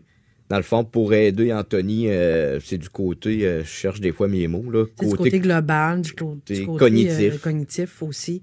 Euh, la partie de la concentration, Anthony, est très, très, très euh, diminuée. Si on, si on a, son, si on a sa, sa concentration euh, deux minutes pour... euh, c'est beau, là. Tu sais, C'est pas une victoire en tant que telle, mais je veux dire, c'est c'est beau parce que sa concentration, exemple, pour euh, on est entouré euh, avec le CRDI de, de Lévis.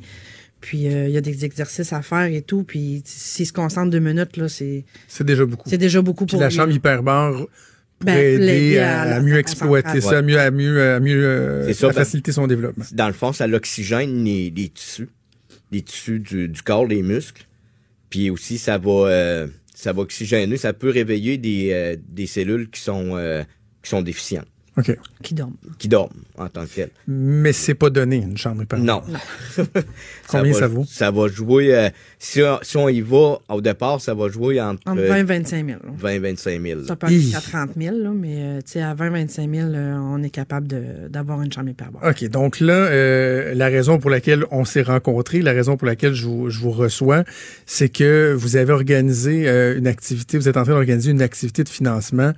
Trouve ça bien original parce que, tu sais, euh, les gens souvent sont sollicités pour euh, donner à gauche et à droite pour toutes des bonnes causes, euh, des bonnes œuvres, mais quand en même temps on est capable de faire profiter les gens, de qui puissent vivre une expérience en plus de contribuer à une bonne cause, évidemment il y a là un argument de vente qui est qui est toujours bien bien bien efficace. Ça vient d'où l'idée puis qu'est-ce que vous allez faire exactement? Ben, dans le fond, nous, ce qu'on va faire, c'est que c'est un souper gastronomique qu'on va faire. Puis ça, c'est l'idée d'un des amis d'enfance de ma conjointe. Euh, c'est c'est le chef euh, Patrick Dubé. Mhm. Euh, lui, euh, il est chef euh, exécutif de Madame Chose au Resto Plaisir. Oui, Restos Galerie- Plaisir, oui. Ouais, c'est ça. C'est lui qui va être le chef exécutif. Puis ensuite de ça, ben, il, il va faire ça avec le chef euh, Stéphane Mauda du Château Frontenac. Ben oui, très connu. oui. Puis on a su dernièrement, euh, c'est là deux semaines qu'on l'a su, une semaine, que le dessert allait être fait par euh, le chef pâtissier du Saint-Amour, Éric, Saint- Éric euh, Lessard. Wow. Fait que, OK, fait que ce sera pas des grilled cheese puis des Oreos là. Non, non, non. ça sera pas du spaghetti non plus. Pas de craft dinner. non. Donc vraiment euh, un souper haut de gamme, ça va se passer où et quand? Ça va se passer au Resto Bar Alpin, à Sainte-Brigitte de Laval. C'est pas qu'on n'a pas voulu le faire à Lévis, c'est qu'on a eu l'opportunité euh, là-bas. C'est Catherine et son équipe euh, du Resto Bar Alpin, le club de golf Mhm. alpin, qui s'est offert euh, de nous fournir la salle gratuitement, de fournir le staff, fournir la cuisine au chef pour vraiment rien. Puis elle, elle nous a même dit que s'il y avait besoin de plus de staff, qu'elle prenait en charge les frais pour pouvoir faire ça.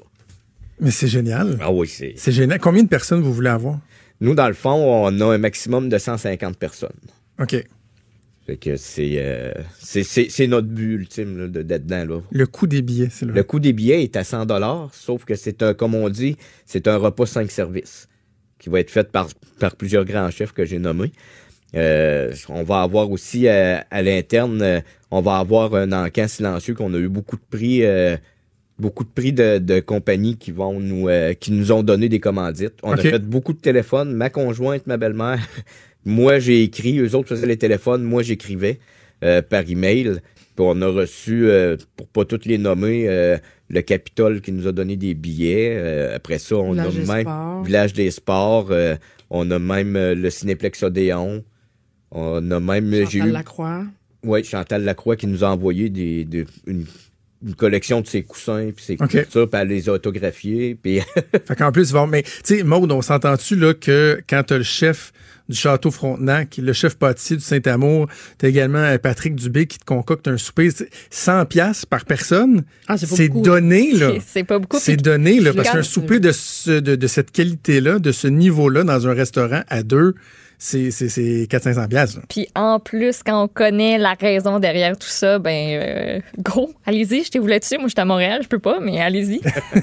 ben moi, je vais être là. En tout cas, nous autres, on a acheté quatre billets. Ça fait une belle sortie de coupe. C'est vendredi, le 18 octobre, au Resto-Bar Alpin de Sainte-Brigitte de Laval. Vous espérez recueillir 15 000 c'est ça? oui, en plus de, de, de l'encan silencieux qu'on va avoir. OK. Et là, les gens qui nous euh, écoutent ou qui vont nous, ré- euh, nous réécouter avec le, le podcast, comment qu'on fait pour vous encourager pour se procurer des billets? Dans le fond, vous pouvez rejoindre ma conjointe euh, sur euh, à son numéro de téléphone. Euh, dans le fond, vous pouvez le voir dans le journal. C'est sûr que je peux le dire en nom, il n'y a aucun problème.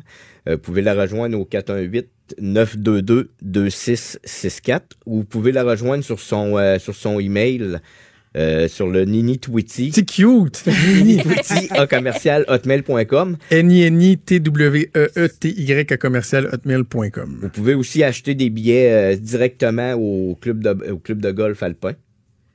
Puis s'il y en a des fois qui veulent euh, qui veulent en, qui veulent en acheter ou soit faire des dons, mais vous pouvez aussi on a eu un partenaire maintenant de la maison de la famille Chaudière à OK. Appalaches, qui est prête à, qui est prête pour nous à nous aider et à y mettre les les euh, Reçu. les reçus pour un- à fin d'impôt.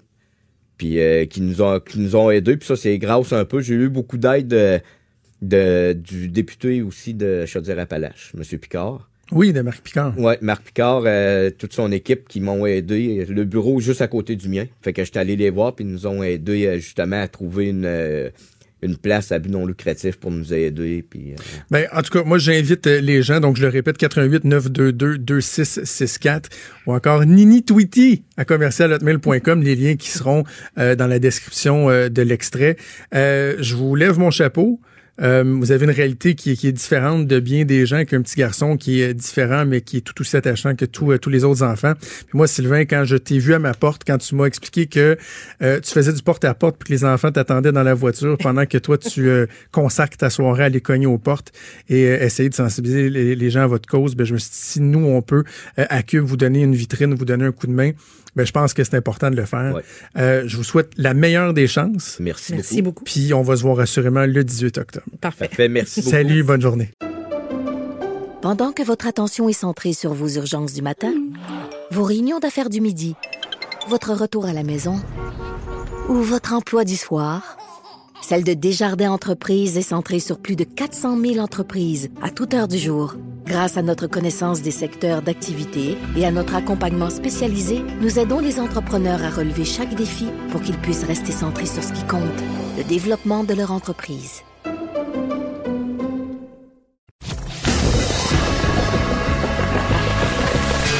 Franchement. Appelez ou textez au 187 Cube Radio 1877 827 2346.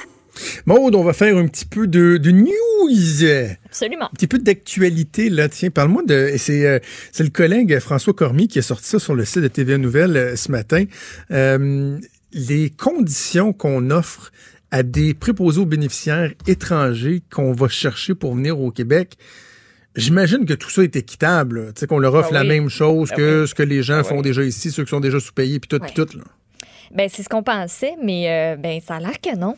On leur offre une garantie de travail d'au moins 30 heures par semaine. Euh, puis ils vont pouvoir toucher aussi le salaire le plus élevé pour un préposé, 22,35 Et euh, il y a par exemple Frédéric Brisson, qui lui est président du Conseil provincial des affaires sociales. Il dit Je suis préposé aux bénéficiaires depuis 17 ans, puis je gagne même pas ce salaire-là. Fait que ça, ça, ça, soulève quelques questions. Au ministère de la Santé, a un porte-parole qui explique que les préposés aux bénéficiaires qui sont sélectionnés à l'étranger ont une expérience de plus de 4 ans et donc sont recrutés au, ci- au cinquième éche- échelon de salaire comme le serait n'importe qui d'autre dans le réseau. C'est, inexplicable. C'est. Puis Ce qui est bien plate là-dedans, c'est qu'une nouvelle comme celle-là va venir euh, titiller des excités du bocal, là, tu sais, qui aiment pas trop l'immigration. Puis, ah, c'est ça, ils viennent voler nos jobs. Non, arrêtez, là. Arrêtez, arrêtez. Allez pas là. Allez pas là. Vous êtes, vous êtes, vous idiots si vous allez là. La réalité, c'est que euh, on en a beaucoup parlé dans la dernière année sur le, le- les conditions de travail des préposés aux bénéficiaires. Juste te rappeler, Maude, que pendant à peu près un mois et demi, je pouvais même plus aller à la SAQ parce que j'ai osé soulever le fait que les gens qui scannaient des bouteilles de SAQ étaient payés plus cher que ceux qui s'occupent de nos grands-parents, de nos, euh, de, de- de- nos parents, nos grands-parents en fin de vie dans des CHSLD, ce qui est totalement inacceptable. Euh, il y a un gros, gros débat public qui a, tourné autour de ça sur à quel point on, on sous-paye ces gens-là par rapport à d'autres emplois publics qui sont, euh, qui sont syndiqués. Puis c'est pas parce qu'on n'aime pas, par exemple, les employés de la SAQ, là. C'est juste que tu dis, tu sais, avant de payer quelqu'un 23 pièces de l'heure pour me demander si j'ai ma carte Inspire, puis ils sont super fins, là. Tu sais, moi, j'ai toujours un bon service de la SAQ. C'est pas un jugement sur eux, c'est un jugement sur à quel point les autres, on les traite pas assez bien. C'est un non-sens. C'est pas normal. S'occuper de service à la clientèle, de bouteilles de vin. De... Puis, tu sais, il y en a d'autres, là, des, le même genre d'emplois qui sont, qui sont payés euh, super Oui, cher, puis que ça fait pas nécessairement de sens par rapport à s'occuper d'un humain qui est rendu. Tu sais, t'es en CHSLD, par exemple, t'es es à la fin de ta vie. As-tu le droit à quelque chose qui a de l'allure? Qu'on s'occupe bien de toi? Oui. T'as pas vécu puis- tout ce temps-là pour qu'à la fin, ça finisse euh, botché puis, euh, puis que ça n'ait pas de bon sens, autant pour la personne que pour la famille, pour qui c'est aussi très difficile de vivre avec ces conditions-là? Ben oui, tu sais, tu veux des gens euh, qui vont être compétents pour s'occuper de, de, de nos aînés. Tu veux des gens qui vont être motivés. Tu veux être capable de les retenir aussi. Que ce soit, Et de les attirer à la base. mais c'est ça que j'allais dire, attrayant, tu sais, que ce soit... C'est pas évident. C'est des jobs qui sont pas évidents. Moi, je, je serais incapable de faire ça, moi. Mon père a été euh, a travaillé dans un CHSLD euh, puis dans d'autres euh, hôpitaux toute sa vie puis ça, ça, ça m'impressionne au plus haut point. là. Ma Ah, mère oui. aussi a fait carrière en santé puis travaillé dans des CHSLD puis moi je leur lève mon chapeau parce que je- j'ai un respect énorme pour cette profession là parce que je sais ce que ça représente. Ben, il faut les remercier, il faut être reconnaissant parce que ces, ces gens-là, souvent en plus, font euh, une partie du travail que nous, comme société, on fait pas, c'est-à-dire de s'occuper de nos aînés. C'est bien Ouais. connu au Québec quand on regarde par rapport à d'autres cultures, à d'autres origines, d'autres pays. euh, c'est pitoyable à quel point on, on va parquer nos aînés dans des CHSLD, des résidences pour aînés, en se disant, bon, ben, parfait, là, j'ai plus besoin de m'en occuper. Donc, ce qui nous ramène au fait que s'il y a eu une prise de conscience, une reconnaissance qu'on on les traite pas assez bien, les préposés, et qu'avant même d'améliorer leur sort, de concentrer tous les efforts pour les retenir, mieux les payer, bref, tout ce qu'on tout ce qu'on disait il y a un instant, on va chercher des ressources à l'étranger, puis ces ressources-là, on va les payer plus cher que les gens qui sont déjà en place. C'est ridicule. C'est correct de se tourner vers l'étranger, pénurie de main-d'œuvre et tout ça. Bon, on, on met tout sur le dos la pénurie de main-d'œuvre de ce temps-ci au Québec. By the way, si les Canadiens de Montréal ratent encore les séries cette année, check-moi bien aller, ça va être la pénurie de main-d'œuvre, OK? Non, mais tout, tout est sa pénurie de main-d'œuvre. Fait qu'on dit on n'est pas capable de combler les postes de préposés, mais en même temps, on offre des, des- des conditions plus avantageuses aux gens de l'étranger qui s'en viennent ici que ce qu'on offre à notre monde ici. Voyons, c'est ridicule. C'est ridicule. Bref, euh, j'ai l'impression que le, gouvernement n'a pas fini avec, euh, avec cette question-là. Moi, je, m'attends à ce qu'on nous donne des réponses beaucoup plus euh, satisfaisantes que ce qu'on a vu à l'intérieur du texte du collègue François. Autre nouvelle qui, fait jaser puis qui fait, qui fait peur un peu. hein. C'est ce qui concerne les pesticides. De plus en plus, on parle des pesticides, probablement des risques, hein, quand on parle de l'augmentation du cancer et tout, mais de leur omniprésence dans notre environnement. Et là, il y a, il y a quoi? C'est une étude qui dit qu'au niveau des fruits et légumes, là, hein, on, en, on, en, on en mange des pesticides.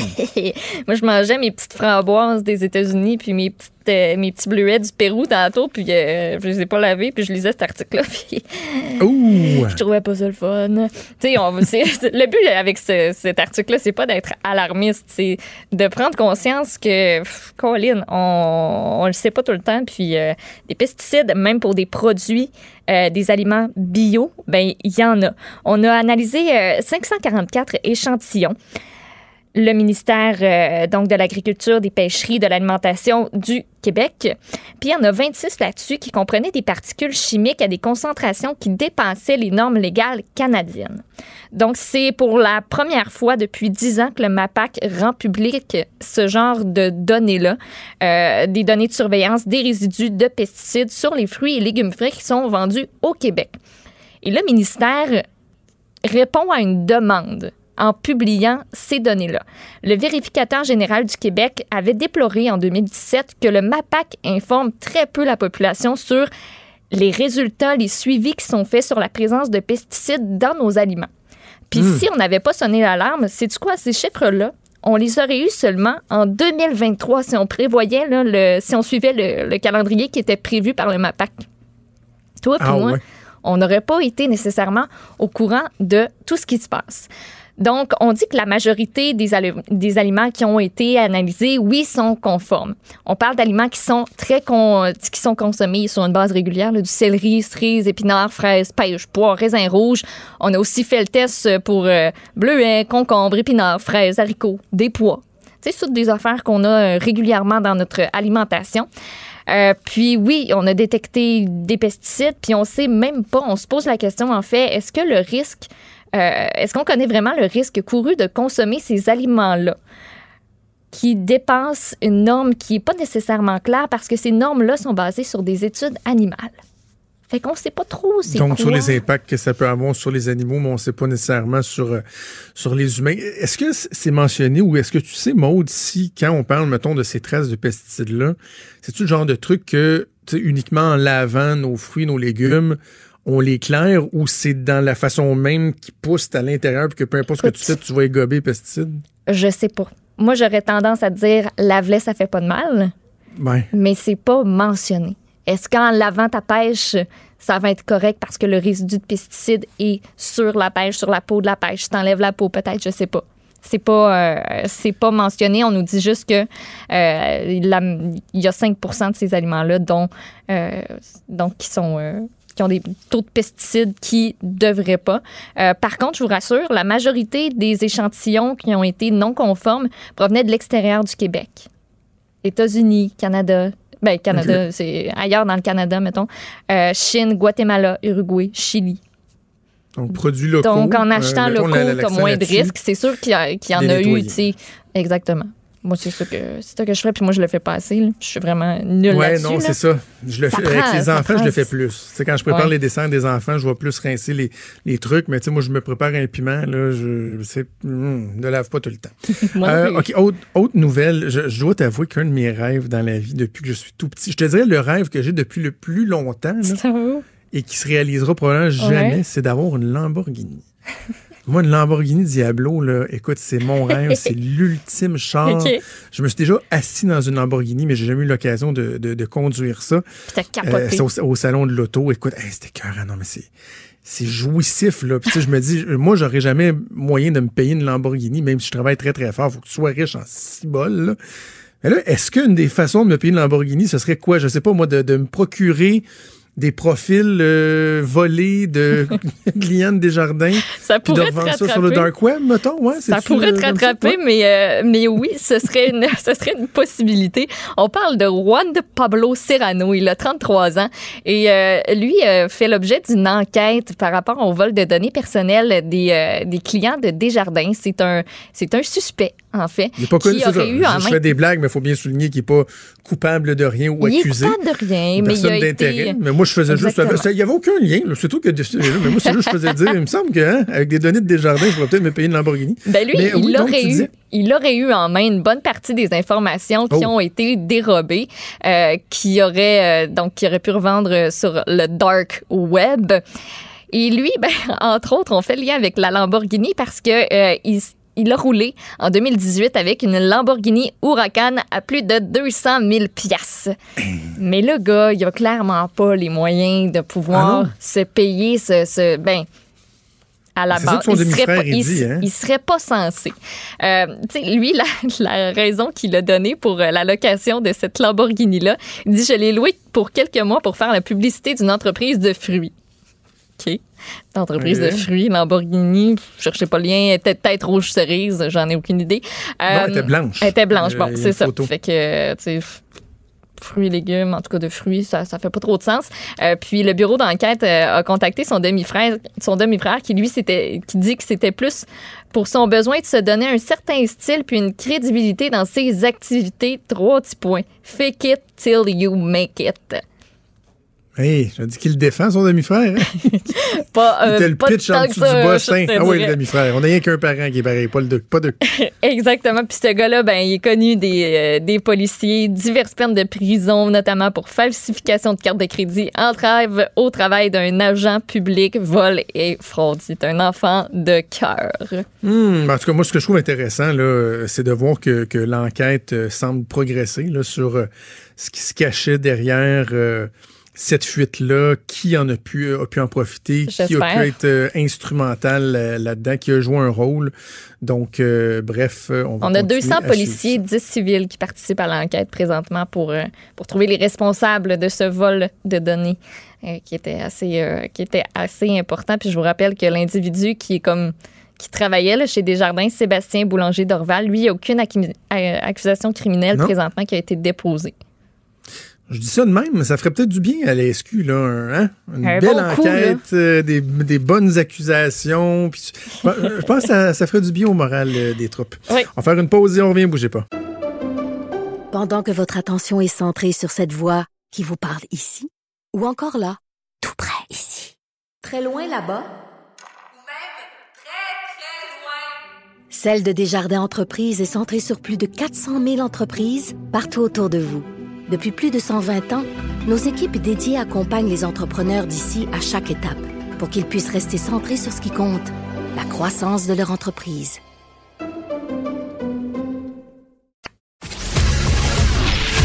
Il est franc et nuancé.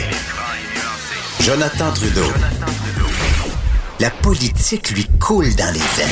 Vous écoutez Franchement dit. On va aller rejoindre le collègue Des euh, dans quelques minutes, mais avant, bon, je voulais juste qui euh, qui a pas fait jaser au Québec, mais qui quand même, je trouve, euh, mérite qu'on s'y attarde parce qu'il y a des conséquences à ça qui sont assez néfastes, je trouve. Ça se passe en Alberta, OK? OK. C'est euh, un couple, David et Colette Stéphane. Eux, en euh, 2010, ils mettent au monde un petit garçon, Ézéchiel. Et à l'âge de 19 mois, Ézéchiel décède des suites euh, d'une méningite. OK. Et euh, en 2016, ces deux parents-là avaient été reconnus coupables de euh, ne pas avoir fourni le nécessaire euh, à la vie à un enfant. Pourquoi? Parce que c'était des... hmm, ça, des gens très, très nature, tu comprends? Des gens qui Ah, euh, je l'ai vu croyaient- passer. Tabarnouche. Mmh, Ça a ouais, pas de bon des sens. gens qui, eux, avec croyaient, euh, ouais, Ouais. croyaient que euh, la médecine, c'est vraiment pas bon. tu sais, euh, vivre les techniques naturelles et douces.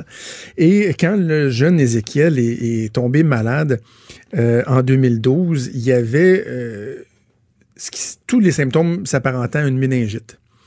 Mais eux euh, croyaient pas ça. Tu sais, euh, la, méningite, le, le bienfait euh, de la médecine et tout ça. Donc, au lieu de, de l'amener à l'hôpital, comme bien des gens leur ont suggéré, parce qu'il était malade pendant une bonne période de temps avant de finalement décéder, ils ont décidé de le traiter de façon naturelle. Par exemple, parce que j'imagine, hein, comme n'importe qui, quelqu'un a une méningite, a tous les symptômes d'une méningite, je suis sûr, toi, que Maud, ton réflexe premier, ce serait de dire, attends, au lieu d'aller à l'hôpital, je vais lui faire un smoothie avec de l'ail, de l'oignon et du réfort.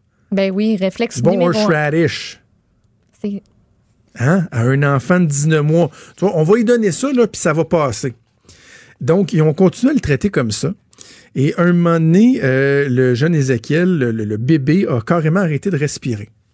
Et c'est à ce moment-là qu'ils ont fini par appeler l'ambulance. Il y a des méthodes de, réanimation qui ont été euh, qui ont été faites, malheureusement sans succès, et le jeune est décédé. Ce qu'on a raconté dans d'autres exemples, parce que là, le, punch euh, s'en vient, dans dans d'autres exemples, c'est qu'il semblerait que lorsqu'il a été transporté, il était raide comme une barre. La méningite est- est- affectait tellement son corps que sa tête ne pliait même pas. Ils ont, ils ont eu de la misère à l'embarquer dans l'ambulance. Était pas capable de, de plier. Était rendu, il était, il était presque déjà rendu raide mort.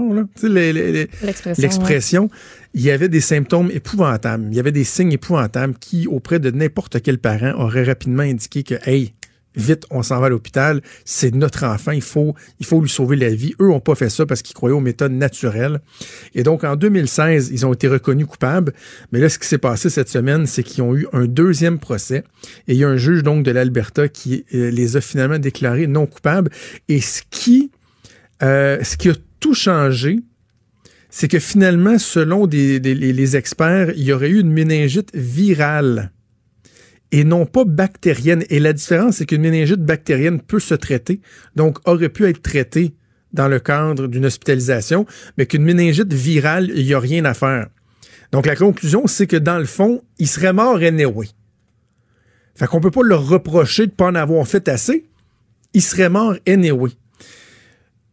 Quand euh, le verdict a été prononcé un peu plus tôt cette semaine, il y avait des euh, groupes de soutien dans, dans, dans la salle qui se sont mis à applaudir, à sauter dans les bras, à se faire des câlins. Eux, ils sont sortis, regarde, je te montre une photo, ils sont sortis du palais de justice. Main là, dans la main. Bras dessus, Mm. bras dessous, avec une belle veste pastel, l'autre jaune, puis tout content, puis ah, enfin, on est donc heureux, puis alors qu'on oublie qu'il y a un petit gars de 19 mois qui a été abandonné par ses parents, qui a été traité à coups de smoothie à l'ail, oignon, radish, toi. Tu sais, je veux bien que la méningite ait pas été traitable, mais les actions et les non-actions qui ont été euh, prises par les parents auraient pas pu, être des circonstances aggravantes, mettons. Tu sais, de se Ben. dire, ça n'a juste pas de bon sens comment ils ont agi. Tu sais, la juge aurait. En tout cas, moi, ça m'a fait. J'ai tellement sacré quand j'ai entendu ça dans mon auto. J'étais toute seule. J'écoutais à la radio, puis j'ai entendu cette nouvelle-là, puis tu sais, des fois, je me parle. Puis, euh, puis je réagis, tu sais. Je réagis. C'est un signe de santé mentale, ça veut dire que tu es, saine. J'en ai une bonne, bon voilà. Puis j'ai pas pu retenir un, un sac en écoutant ça. Moi, ça me fait capoter. Mais est-ce qu'ils ont d'autres enfants? Euh, je sais pas. Je, pense, que, je pense que non, pour vrai, mais sais, La nouvelle, je peux cas, pas croire qu'à, mettons, ça se peut que cette madame-là et cet homme-là aient un autre enfant, mettons, parce que ça se peut. Puis que, tu sais, eux autres, là, soient dans la nature, puis qu'il y ait personne qui dise. Eux, faudrait peut-être les watcher parce que la dernière fois, leur enfant, ils ont essayé de le traiter avec de l'ail, un smoothie pas de bon sens. Mais c'est tu sais quoi le pire, monde? C'est que ce gars-là, Stephen, euh, Stephen euh, Collett, non, euh, David ouais. Non, voyons, Collett, c'est sa femme. Euh, David Stéphane, c'est idée d'avoir tous des prénoms. David Stéphane et Colette Stéphane. Euh, Lui, David Stéphane, euh, ce qu'il fait le plus de son temps libre, c'est de donner des conférences sur l'utilisation de produits naturels, sur les traitements de maladies. Lui, il s'est fait un nom avec ça. Il est reçu, il y a même... euh, Hey, ça cautionne quasiment sa business, ça me fait Ben capoter. oui. Non, c'est ça qui est le plus scandalisant. Le gars est reçu comme une rockstar dans des, des forums de gens qui croient à ça. Même il y a certains endroits où sa venue là, crée des remous parce qu'il y a du monde qui manifeste en disant Voyons, c'est Ben, je épouvantable. comprends. Et, et la phrase qui m'a fait le plus flipper dans, dans l'article de la CBC que j'ai lu, c'est que le, lui, David Stéphane, il a déclaré après le procès que ce cas-là, et je cite, helps protect, protect parental rights. Ça aide à protéger le droit des parents. Mais qui se soucie du droit des enfants, de leur ouais. enfant, à avoir un traitement médical adéquat? Mm. Tu sais, que, que- que le, le droit de leurs parents à, à, à mettre de l'avant des croyances débiles qu'un smoothie à l'ail, au radish et à l'oignon va guérir une méningite, que ce droit-là est plus important que l'obligation de s'occuper de son enfant ou du droit d'un enfant à la vie, à être traité, Un à être message. considéré. Je trouve que cette nouvelle-là est assez épouvantable. Et ce qui est dommage, ben, c'est toujours euh, le Christie d'aspect de jurisprudence. là.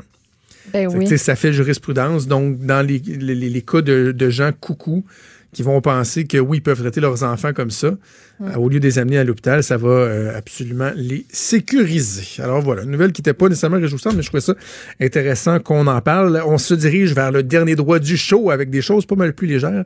On fait ça dans quelques secondes. Vous écoutez Franchement dit. On va terminer ça avec Véro Racine un peu plus tard, mais là, c'est Des qui s'installe. Salut Vincent, Salut, ça va? Oui, ça va bien, ça va bien. Écoute, j'ai passé euh, le, le retour des vacances Ouais. euh, à me faire sacrer après parce que je disais aux gens que j'avais eu trop de vacances. Oui, ça, c'est pas, acceptable. Jamais ça, ça me met dans tous mes états. J'avais eu- trop. J'avais eu trop de temps, puis qu'à un moment donné, je me suis mis à tourner en rond, puis que j'étais donc content. Et ça, ça Euh, fait de chier le monde travail. pareil. Hein? Et C'est une bonne occasion de, de, de, de, rien dire. Moi, je trouve qu'en tout cas, ça manquait de sympathie. Dans la réponse des gens, là, quand je leur disais ça, là, Ouais. zéro sympathie. Mais je ça, j'ai de la misère. Mais ouais, mais je- je- c'est quelque chose que je comprends vraiment pas, là.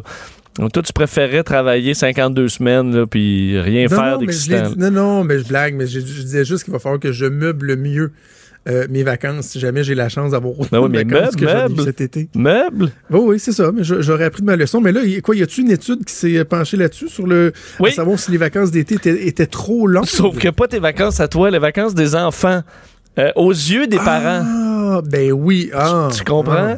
Euh, parce qu'effectivement, ceux qui trouvent peut-être les vacances un peu longues, c'est les vacances de leurs enfants quand t'es parent. Là, t'es comme, ah, j'ai- Mhm. finalement, la rentrée scolaire, ouais, on va aller magasiner des petits, euh, des petits crayons, il me semble qu'on a Ah. Euh, parce que selon une, un sondage fait auprès de 2000 Américains quand même, donc euh, on peut penser que ça se, les chiffres se transfèrent bien au Canada, là, mais 67% des parents disaient que les vacances de leurs enfants étaient trop, euh, que c'était trop long. Euh, donc, c'est quand même un pourcentage assez élevé. Et euh, presque 60% disaient qu'après tout ça, ils avaient besoin d'un week-end off sans enfants pour s'en remettre, pour se remettre de l'été. Euh, donc, ça m'a fait sourire parce que ils ont ajouté plein de statistiques comme ça, entre autres sur le fait que juste reprendre la routine d'automne pour que la moitié des parents, ça leur prend deux à trois semaines pour que la routine devienne en quelque sorte normale. Puis c'est comme un peu le chaos au début. Là. Là, tu sors, les parents sont épuisés des vacances, d'avoir trouvé de mille activités à faire. Puis là, tu te retrouves dans une routine qui est compliquée à remettre en place. Alors, c'est pas nécessairement euh, facile, mais il y a du positif étant que euh, 77% des parents disent qu'une fois que les enfants repartent à l'école, ils ont plus de temps pour eux. euh, presque 80% plus de temps avec leur partenaire. Mhm. 55 Ben ouais, j'écoute. Entre autres, ben, ben, j'ai un peu la réponse parce que 55% disent qu'ils regardent des émissions de télé qu'ils n'avaient pas l'occasion de regarder pendant l'été. Et binge-watch. Ils binge-watch pendant que les enfants sont pas là. C'est sûr que si tu travailles, euh, le temps est quand même pas grand. euh, pour- Mais c'est sûr que c'est- ce qui est weird, c'est que ça veut dire qu'il y a des parents qui s'assurent, euh, une masse même de critiques de parents qui s'assurent d'avoir des vacances encore quand les enfants rentrent à l'école, alors qu'il me semble que pas mal tout le monde, tes vacances, t'es fait fitter avec les vacances de tes enfants.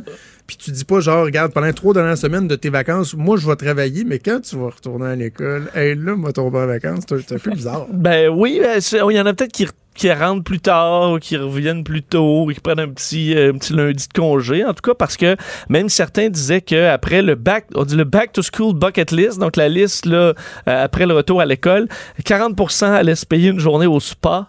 Euh, ou allaient euh, reprendre contact avec des membres de la famille et des amis qu'ils ont perdus Et voyons! pendant, pendant l'été. c'est ça, 10 ans qui était parti. et organiser, organiser les photos de l'été aussi. Alors ça, bon, ils l'ont fait quand même. Et entre autres, euh, sous question que je vais vous poser, c'est qu'on demandait aux parents quelle était la phrase que les enfants ont dit tout l'été qui les a les plus irrités? Quand est-ce qu'on arrive? Oh, quand est-ce qu'on arrive? Oh, ça doit scorer fort, ça. C'est le numéro un. Oh, Ben oui. Ouais, le ben grand oui. numéro un. Quand est-ce qu'on arrive? Suit, euh, avez-vous d'autres idées de... Qu'est-ce qu'on mange? Qu'est-ce qu'on mange? J'allais Oui. dire qu'est-ce qu'on mange? C'est- As-tu des enfants? Non. Ou c'est que tu été enfant il n'y a pas si longtemps? Je devais gosser de même. C'est le numéro 2. C'est le numéro 2. Qu'est-ce qu'on mange? Gossant. Ensuite, essayer d'en trouver un autre. Euh, ben, qu'est-ce qu'on Euh, fait? Euh, les activités? non. Je peux-tu inviter un ami à la maison ou genre, peux-tu inviter quelque chose? On peut-tu faire un party? Non, c'est qu'après, qu'est-ce qu'on mange? Il y a on mange-tu bientôt? Ah, ben oui. Et y a-tu quelque chose à manger? Et donc, ça, c'est trois, quand même trois sur le top 6, c'est c'est par rapport à la bouffe. Il y a juste maman aussi qui est là. Donc, il y a quelques mères qui sont tannées, là. Maman! Et. Ah non, mais euh, papa aussi, je m'excuse. Les papas, oui.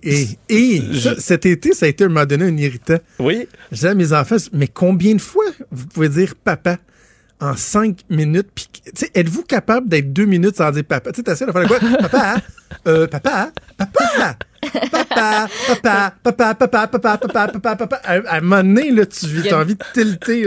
ah, Puis il y a ah. différentes intonations aussi, tu sais, où, où tu sais que, admettons, ton enfant veut te demander quelque chose de toucher. Une déclinaison. Ah, tu sais, c'est que, il y a, oui, oui, il y a tout le temps une déclinaison. Fait que tu sais qu'est-ce qui s'en vient un peu, là. faire un point qui va me faire Oui. du bien ici. Là, tu sais, puis je pense que les, les- les gens qui m'écoutent savent que j'aime beaucoup mes enfants. là.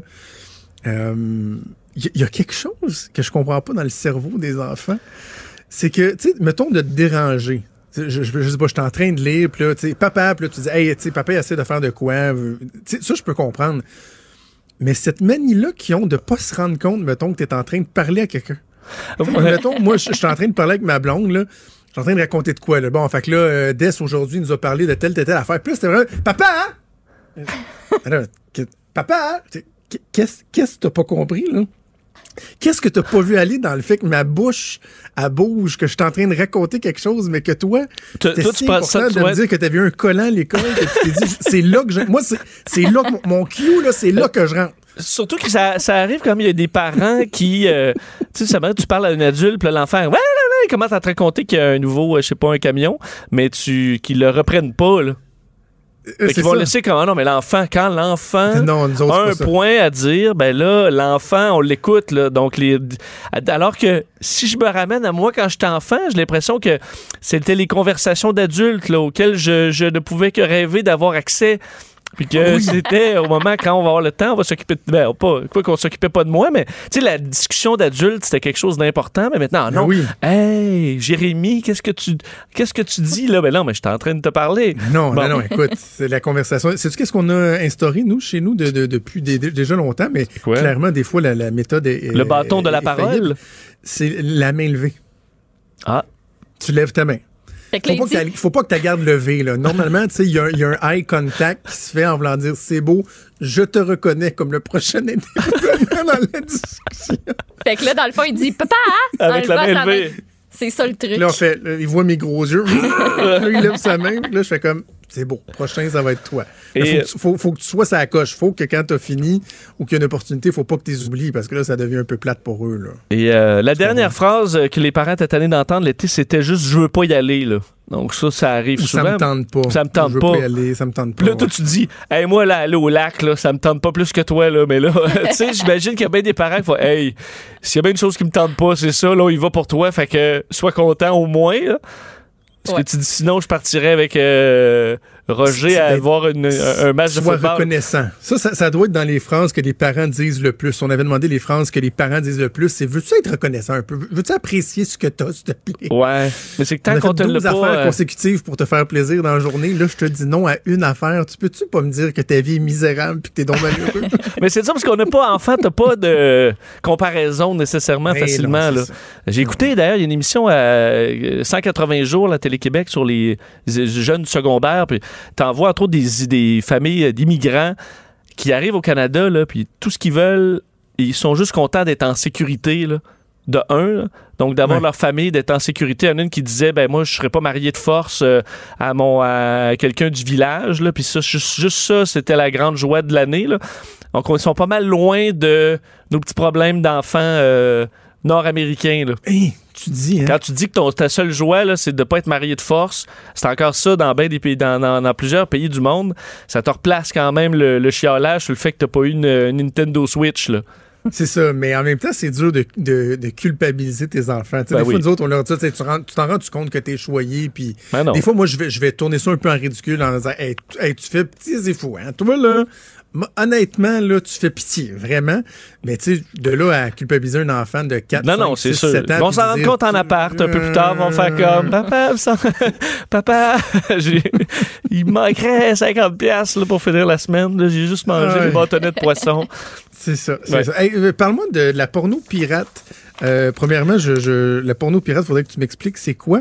Mais on a vu une hausse, quoi, dans une journée bien précise. Oui, ben en fait, tu sais, porno pirate, là, je vais pas te faire un dessin, là. euh, Ben, faudrait, hein. Ben, c'est, écoute, la porno qui implique des pirates. OK, Genre, non, euh, mais je pensais que c'était de, de- Non, non, non, mais tu, mais tu vois, la pression est importante. Je pensais que tu voulais dire ceux qui piratent Ah! pour aller voir de la porno, là, tu sais, comme dans le temps qu'on downloadait des chansons Ah, sur non, Winamax. c'est vraiment ou, des euh, pirates qui font l'amour. Qu'il y a vraiment de la. C'est pas du qu'on pirate. va trouver une... Est-ce qu'on va trouver une vidéo avec Justin Trudeau déguisé en pirate là-dedans? Ouais, ben écoute, parce que euh, euh, le 19 euh, septembre, donc hier, c'était la euh, Talk Like a Pirate Day, une, chan- une journée qui a pris. Ah, ouais. Ben, c'est ça, une journée qui a pris de l'ampleur aux États-Unis, où entre autres les gens vont se déguiser en pirates, en Jack Sparrow. Donc c'est un peu la journée euh, annuelle des, des pirates. Et euh, le site internet X Hamster, connais pas? Connais Bon, pas. moi non plus. Qui euh, a euh, sorti des statistiques, mais qui ont été ensuite confirmées par Pornhub, qui est le plus gros, là, donc euh, sur, sur des augmentations dramatiques de recherche par rapport à la porno euh, reliée aux pirates le 19 septembre. Évidemment, c'est plus pour sourire parce qu'on comprend que le, taux d'augmentation, ça te dit pas que c'est la folie. Là. Il y en avait peut-être 6 qui cherchaient ça le 18, puis il y en avait 60 qui cherchaient ça le 19. Mais ça fait sourire parce que sur euh, Pornhub, c'était une augmentation de presque 400 euh, de recherches reliées aux, euh, aux pirates. Alors, euh, on parle vraiment d'un pic dans l'année. Le mot le plus recherché étant tout simplement Pirates. Alors, ça, c'est une augmentation la plus marquante. Euh, L'autre, c'est un film. Il me semble qu'il y a un film culte dans le monde de la porno que je ne connais pas qui s'appelle euh, justement Pirates of the. euh, Pirates. Attends, là. Of the Caribbean, mais Stagnetti's Revenge.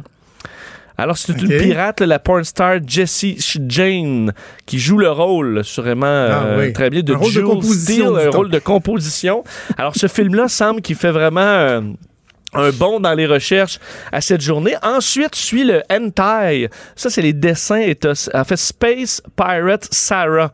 Alors, t'as une Hey, là, pirate... là, t'as comme deux, t'as deux couches de fucké. Il y, a de- il y a de se faire du plaisir sur des dessins animés, mais en plus sur un dessin animé de pirate, là, c'est comme level 2 fucky. Là. Oui, parce que Sarah, la pirate spatiale, semble que c'est une euh, un personnage culte là, dans le milieu euh, hentai pirate.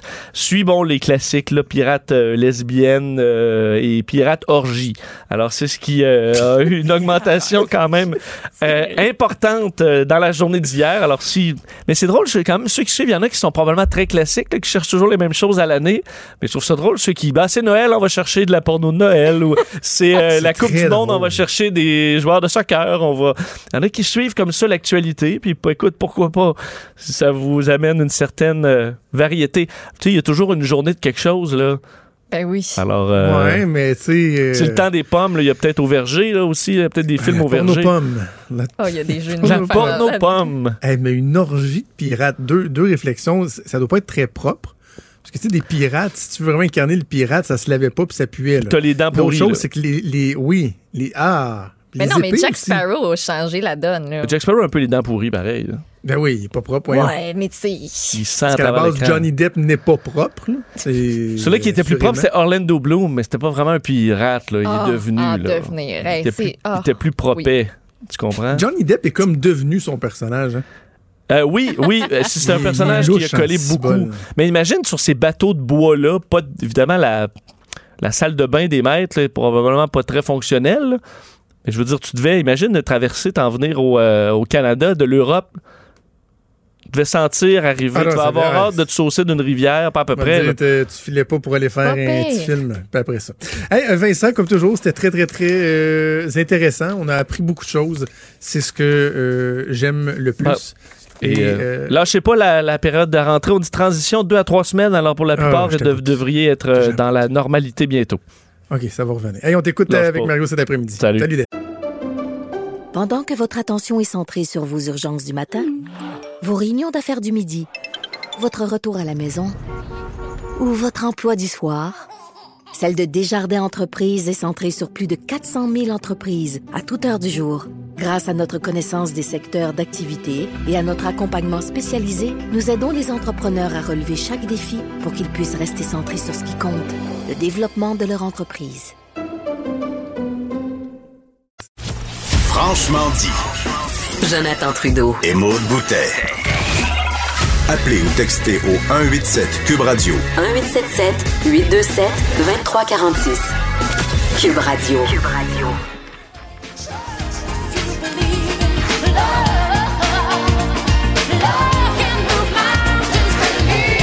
Ah oui, c'est celle-là que j'ai choisi pour euh, accueillir euh, Véro Racine dans notre sauna ici à Québec. Toi, tu, tu sens pas, tu sens pas la chaleur qui nous Non, envahit. il, il a fallu que j'aille monter un petit peu le, le thermostat.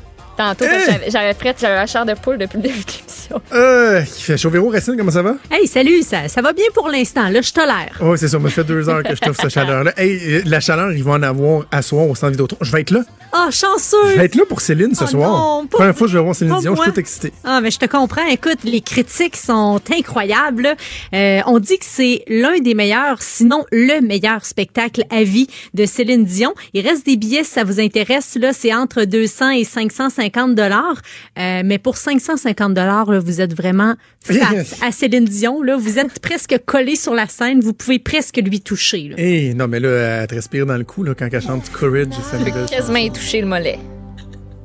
Mollet de feu. Euh, j'en ai parlé avec Maude tantôt, là. Je. Céline Dion, j'apprécie sa voix. Je suis pas un, je suis pas un- fan. Je suis content de la voir, mais j'ai jamais, jamais eu de 10 de Céline Dion. Mais euh, j'ai été frappé par sa beauté. Le soir d'ouverture, avec Elle sa coupe de cheveux, la robe rouge, la, la forme physique. Hey! Elle est élégante, elle est musclée. Écoute, hein, allez au diable, là, ceux qui disaient qu'elle était donc ben trop maigre. Elle est vraiment belle, là. Elle est Elle en est au forme. sommet de sa forme. Ah oui, tout à fait, Maude, là. Elle est splendide. Ses cheveux, ça lui va super bien aussi. Elle est fashion, hein, Céline Dion. Et d'ailleurs, les robes que vous allez voir durant le spectacle sont élégantes, classiques. C'est la grande classe. Hein. Vous avez sans doute vu la robe rouge scintillante.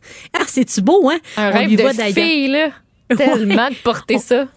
On voit justement là, sa cuisse euh, très musclée avec la, la fente là, sur la jambe gauche. Euh, Il y a la robe noire aussi transparente avec des espèces de robes brodées.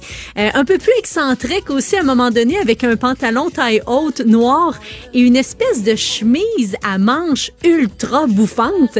Et Céline Dion a dit lorsqu'elle est entrée sur scène, faites-vous-en pas, là, je sais que c'est un peu euh, flyé, mais j'arriverai pas sans pantalon à un moment donné durant le spectacle.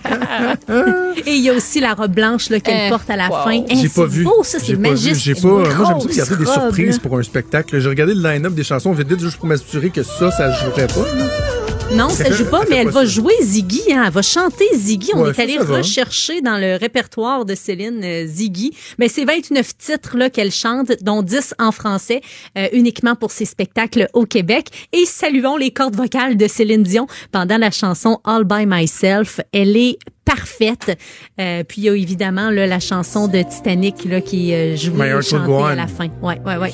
Dans cette splendide robe blanche, là, justement, un peu extravagante, euh, très bouffante aussi, très jolie. Ah, alors, c'est ce soir, euh, entre autres, au Centre Vidéotron, samedi, puis après ça, la semaine prochaine, ça se déplace à Montréal. Ouais, Centre Belle la semaine prochaine, 26, 27, 30 septembre et 1er, 4, 5 octobre. OK, parle-moi donc de, de Queen. Tiens, on change un peu de registre. Ultimate Queen Celebration qui débute euh, très bientôt au Capitole de Québec parce que là, le spectacle est présentement du côté de New York. Euh, par la suite, ça s'en va à Gatineau, Montréal. Ça retourne aux États-Unis en février. Vraiment une belle tournée pour euh, de Ultimate Queen Celebration. Et les dates pour le Capitole, c'est euh, très, très bientôt, dans quelques jours. Là, ça débute le 23 et c'est jusqu'au 25 septembre. Et euh, dans la section spectacle musique du site du Journal de Québec et du Journal de Montréal, là, euh, vous devez absolument aller lire l'entrevue euh, super intéressante de Cédric Bélanger qui s'est entretenu avec le spectacle, le, le- le- le chanteur Marc Martel. C'est ça, c'est Marc Martel Oui. qui est derrière, qui est le, le meilleur euh, personnificateur de, de Freddie de Mercury. Freddie là. Mercury, tout à fait. Puis c'est lui aussi qui chante les chansons de Queen durant le film Bohemian Rhapsody. En fait, il partage là, les Ah notes oui, avec euh, l'acteur, là, l'acteur euh, qui incarne euh, Freddie, Oui. qui se nomme euh, Rami Malek. Mhm. Et euh, on parle justement euh, dans ce reportage-là que je te parle, là, qui est sur le site du journal, euh, de Bohemian Rhapsody, euh, parce que là, lui, c'est vraiment l'année Queen là, pour Marc Martel. Il a dit jamais je n'aurais pensé que le, le spectacle, que le film aussi, allait avoir une telle portée, une telle ampleur sur ma carrière. Il dit que pour les dix prochaines années, il y a du travail en lien avec Queen. C'est fou, là. Incroyable. Ouais, c'est vraiment intéressant. Puis euh, vous allez pouvoir lire ça là, dans la section euh, spectacle musique du journal. OK, euh, en 30 secondes, des idées, euh, des idées pour le week-end pour Netflix? Ouais, très intéressant de Big Bang Theory. Oui. C'est la saison 11. T'es au courant? C'est une série Non, mais j'ai beaucoup écouté ça. J'ai décroché un moment donné, là, mais c'est tellement populaire. Ah ouais, une série fictive là, qui suit deux scientifiques. Puis en 2010, euh, c'est la série qui avait remporté le People Choice Awards de la meilleure comédie. Il y a Gotham, bon, DC Comics. oui, là. oh, ça, j'ai écouté ça. saison 4. Euh, il y a Elite saison 2. Ça, ça a vraiment conquis les adolescents.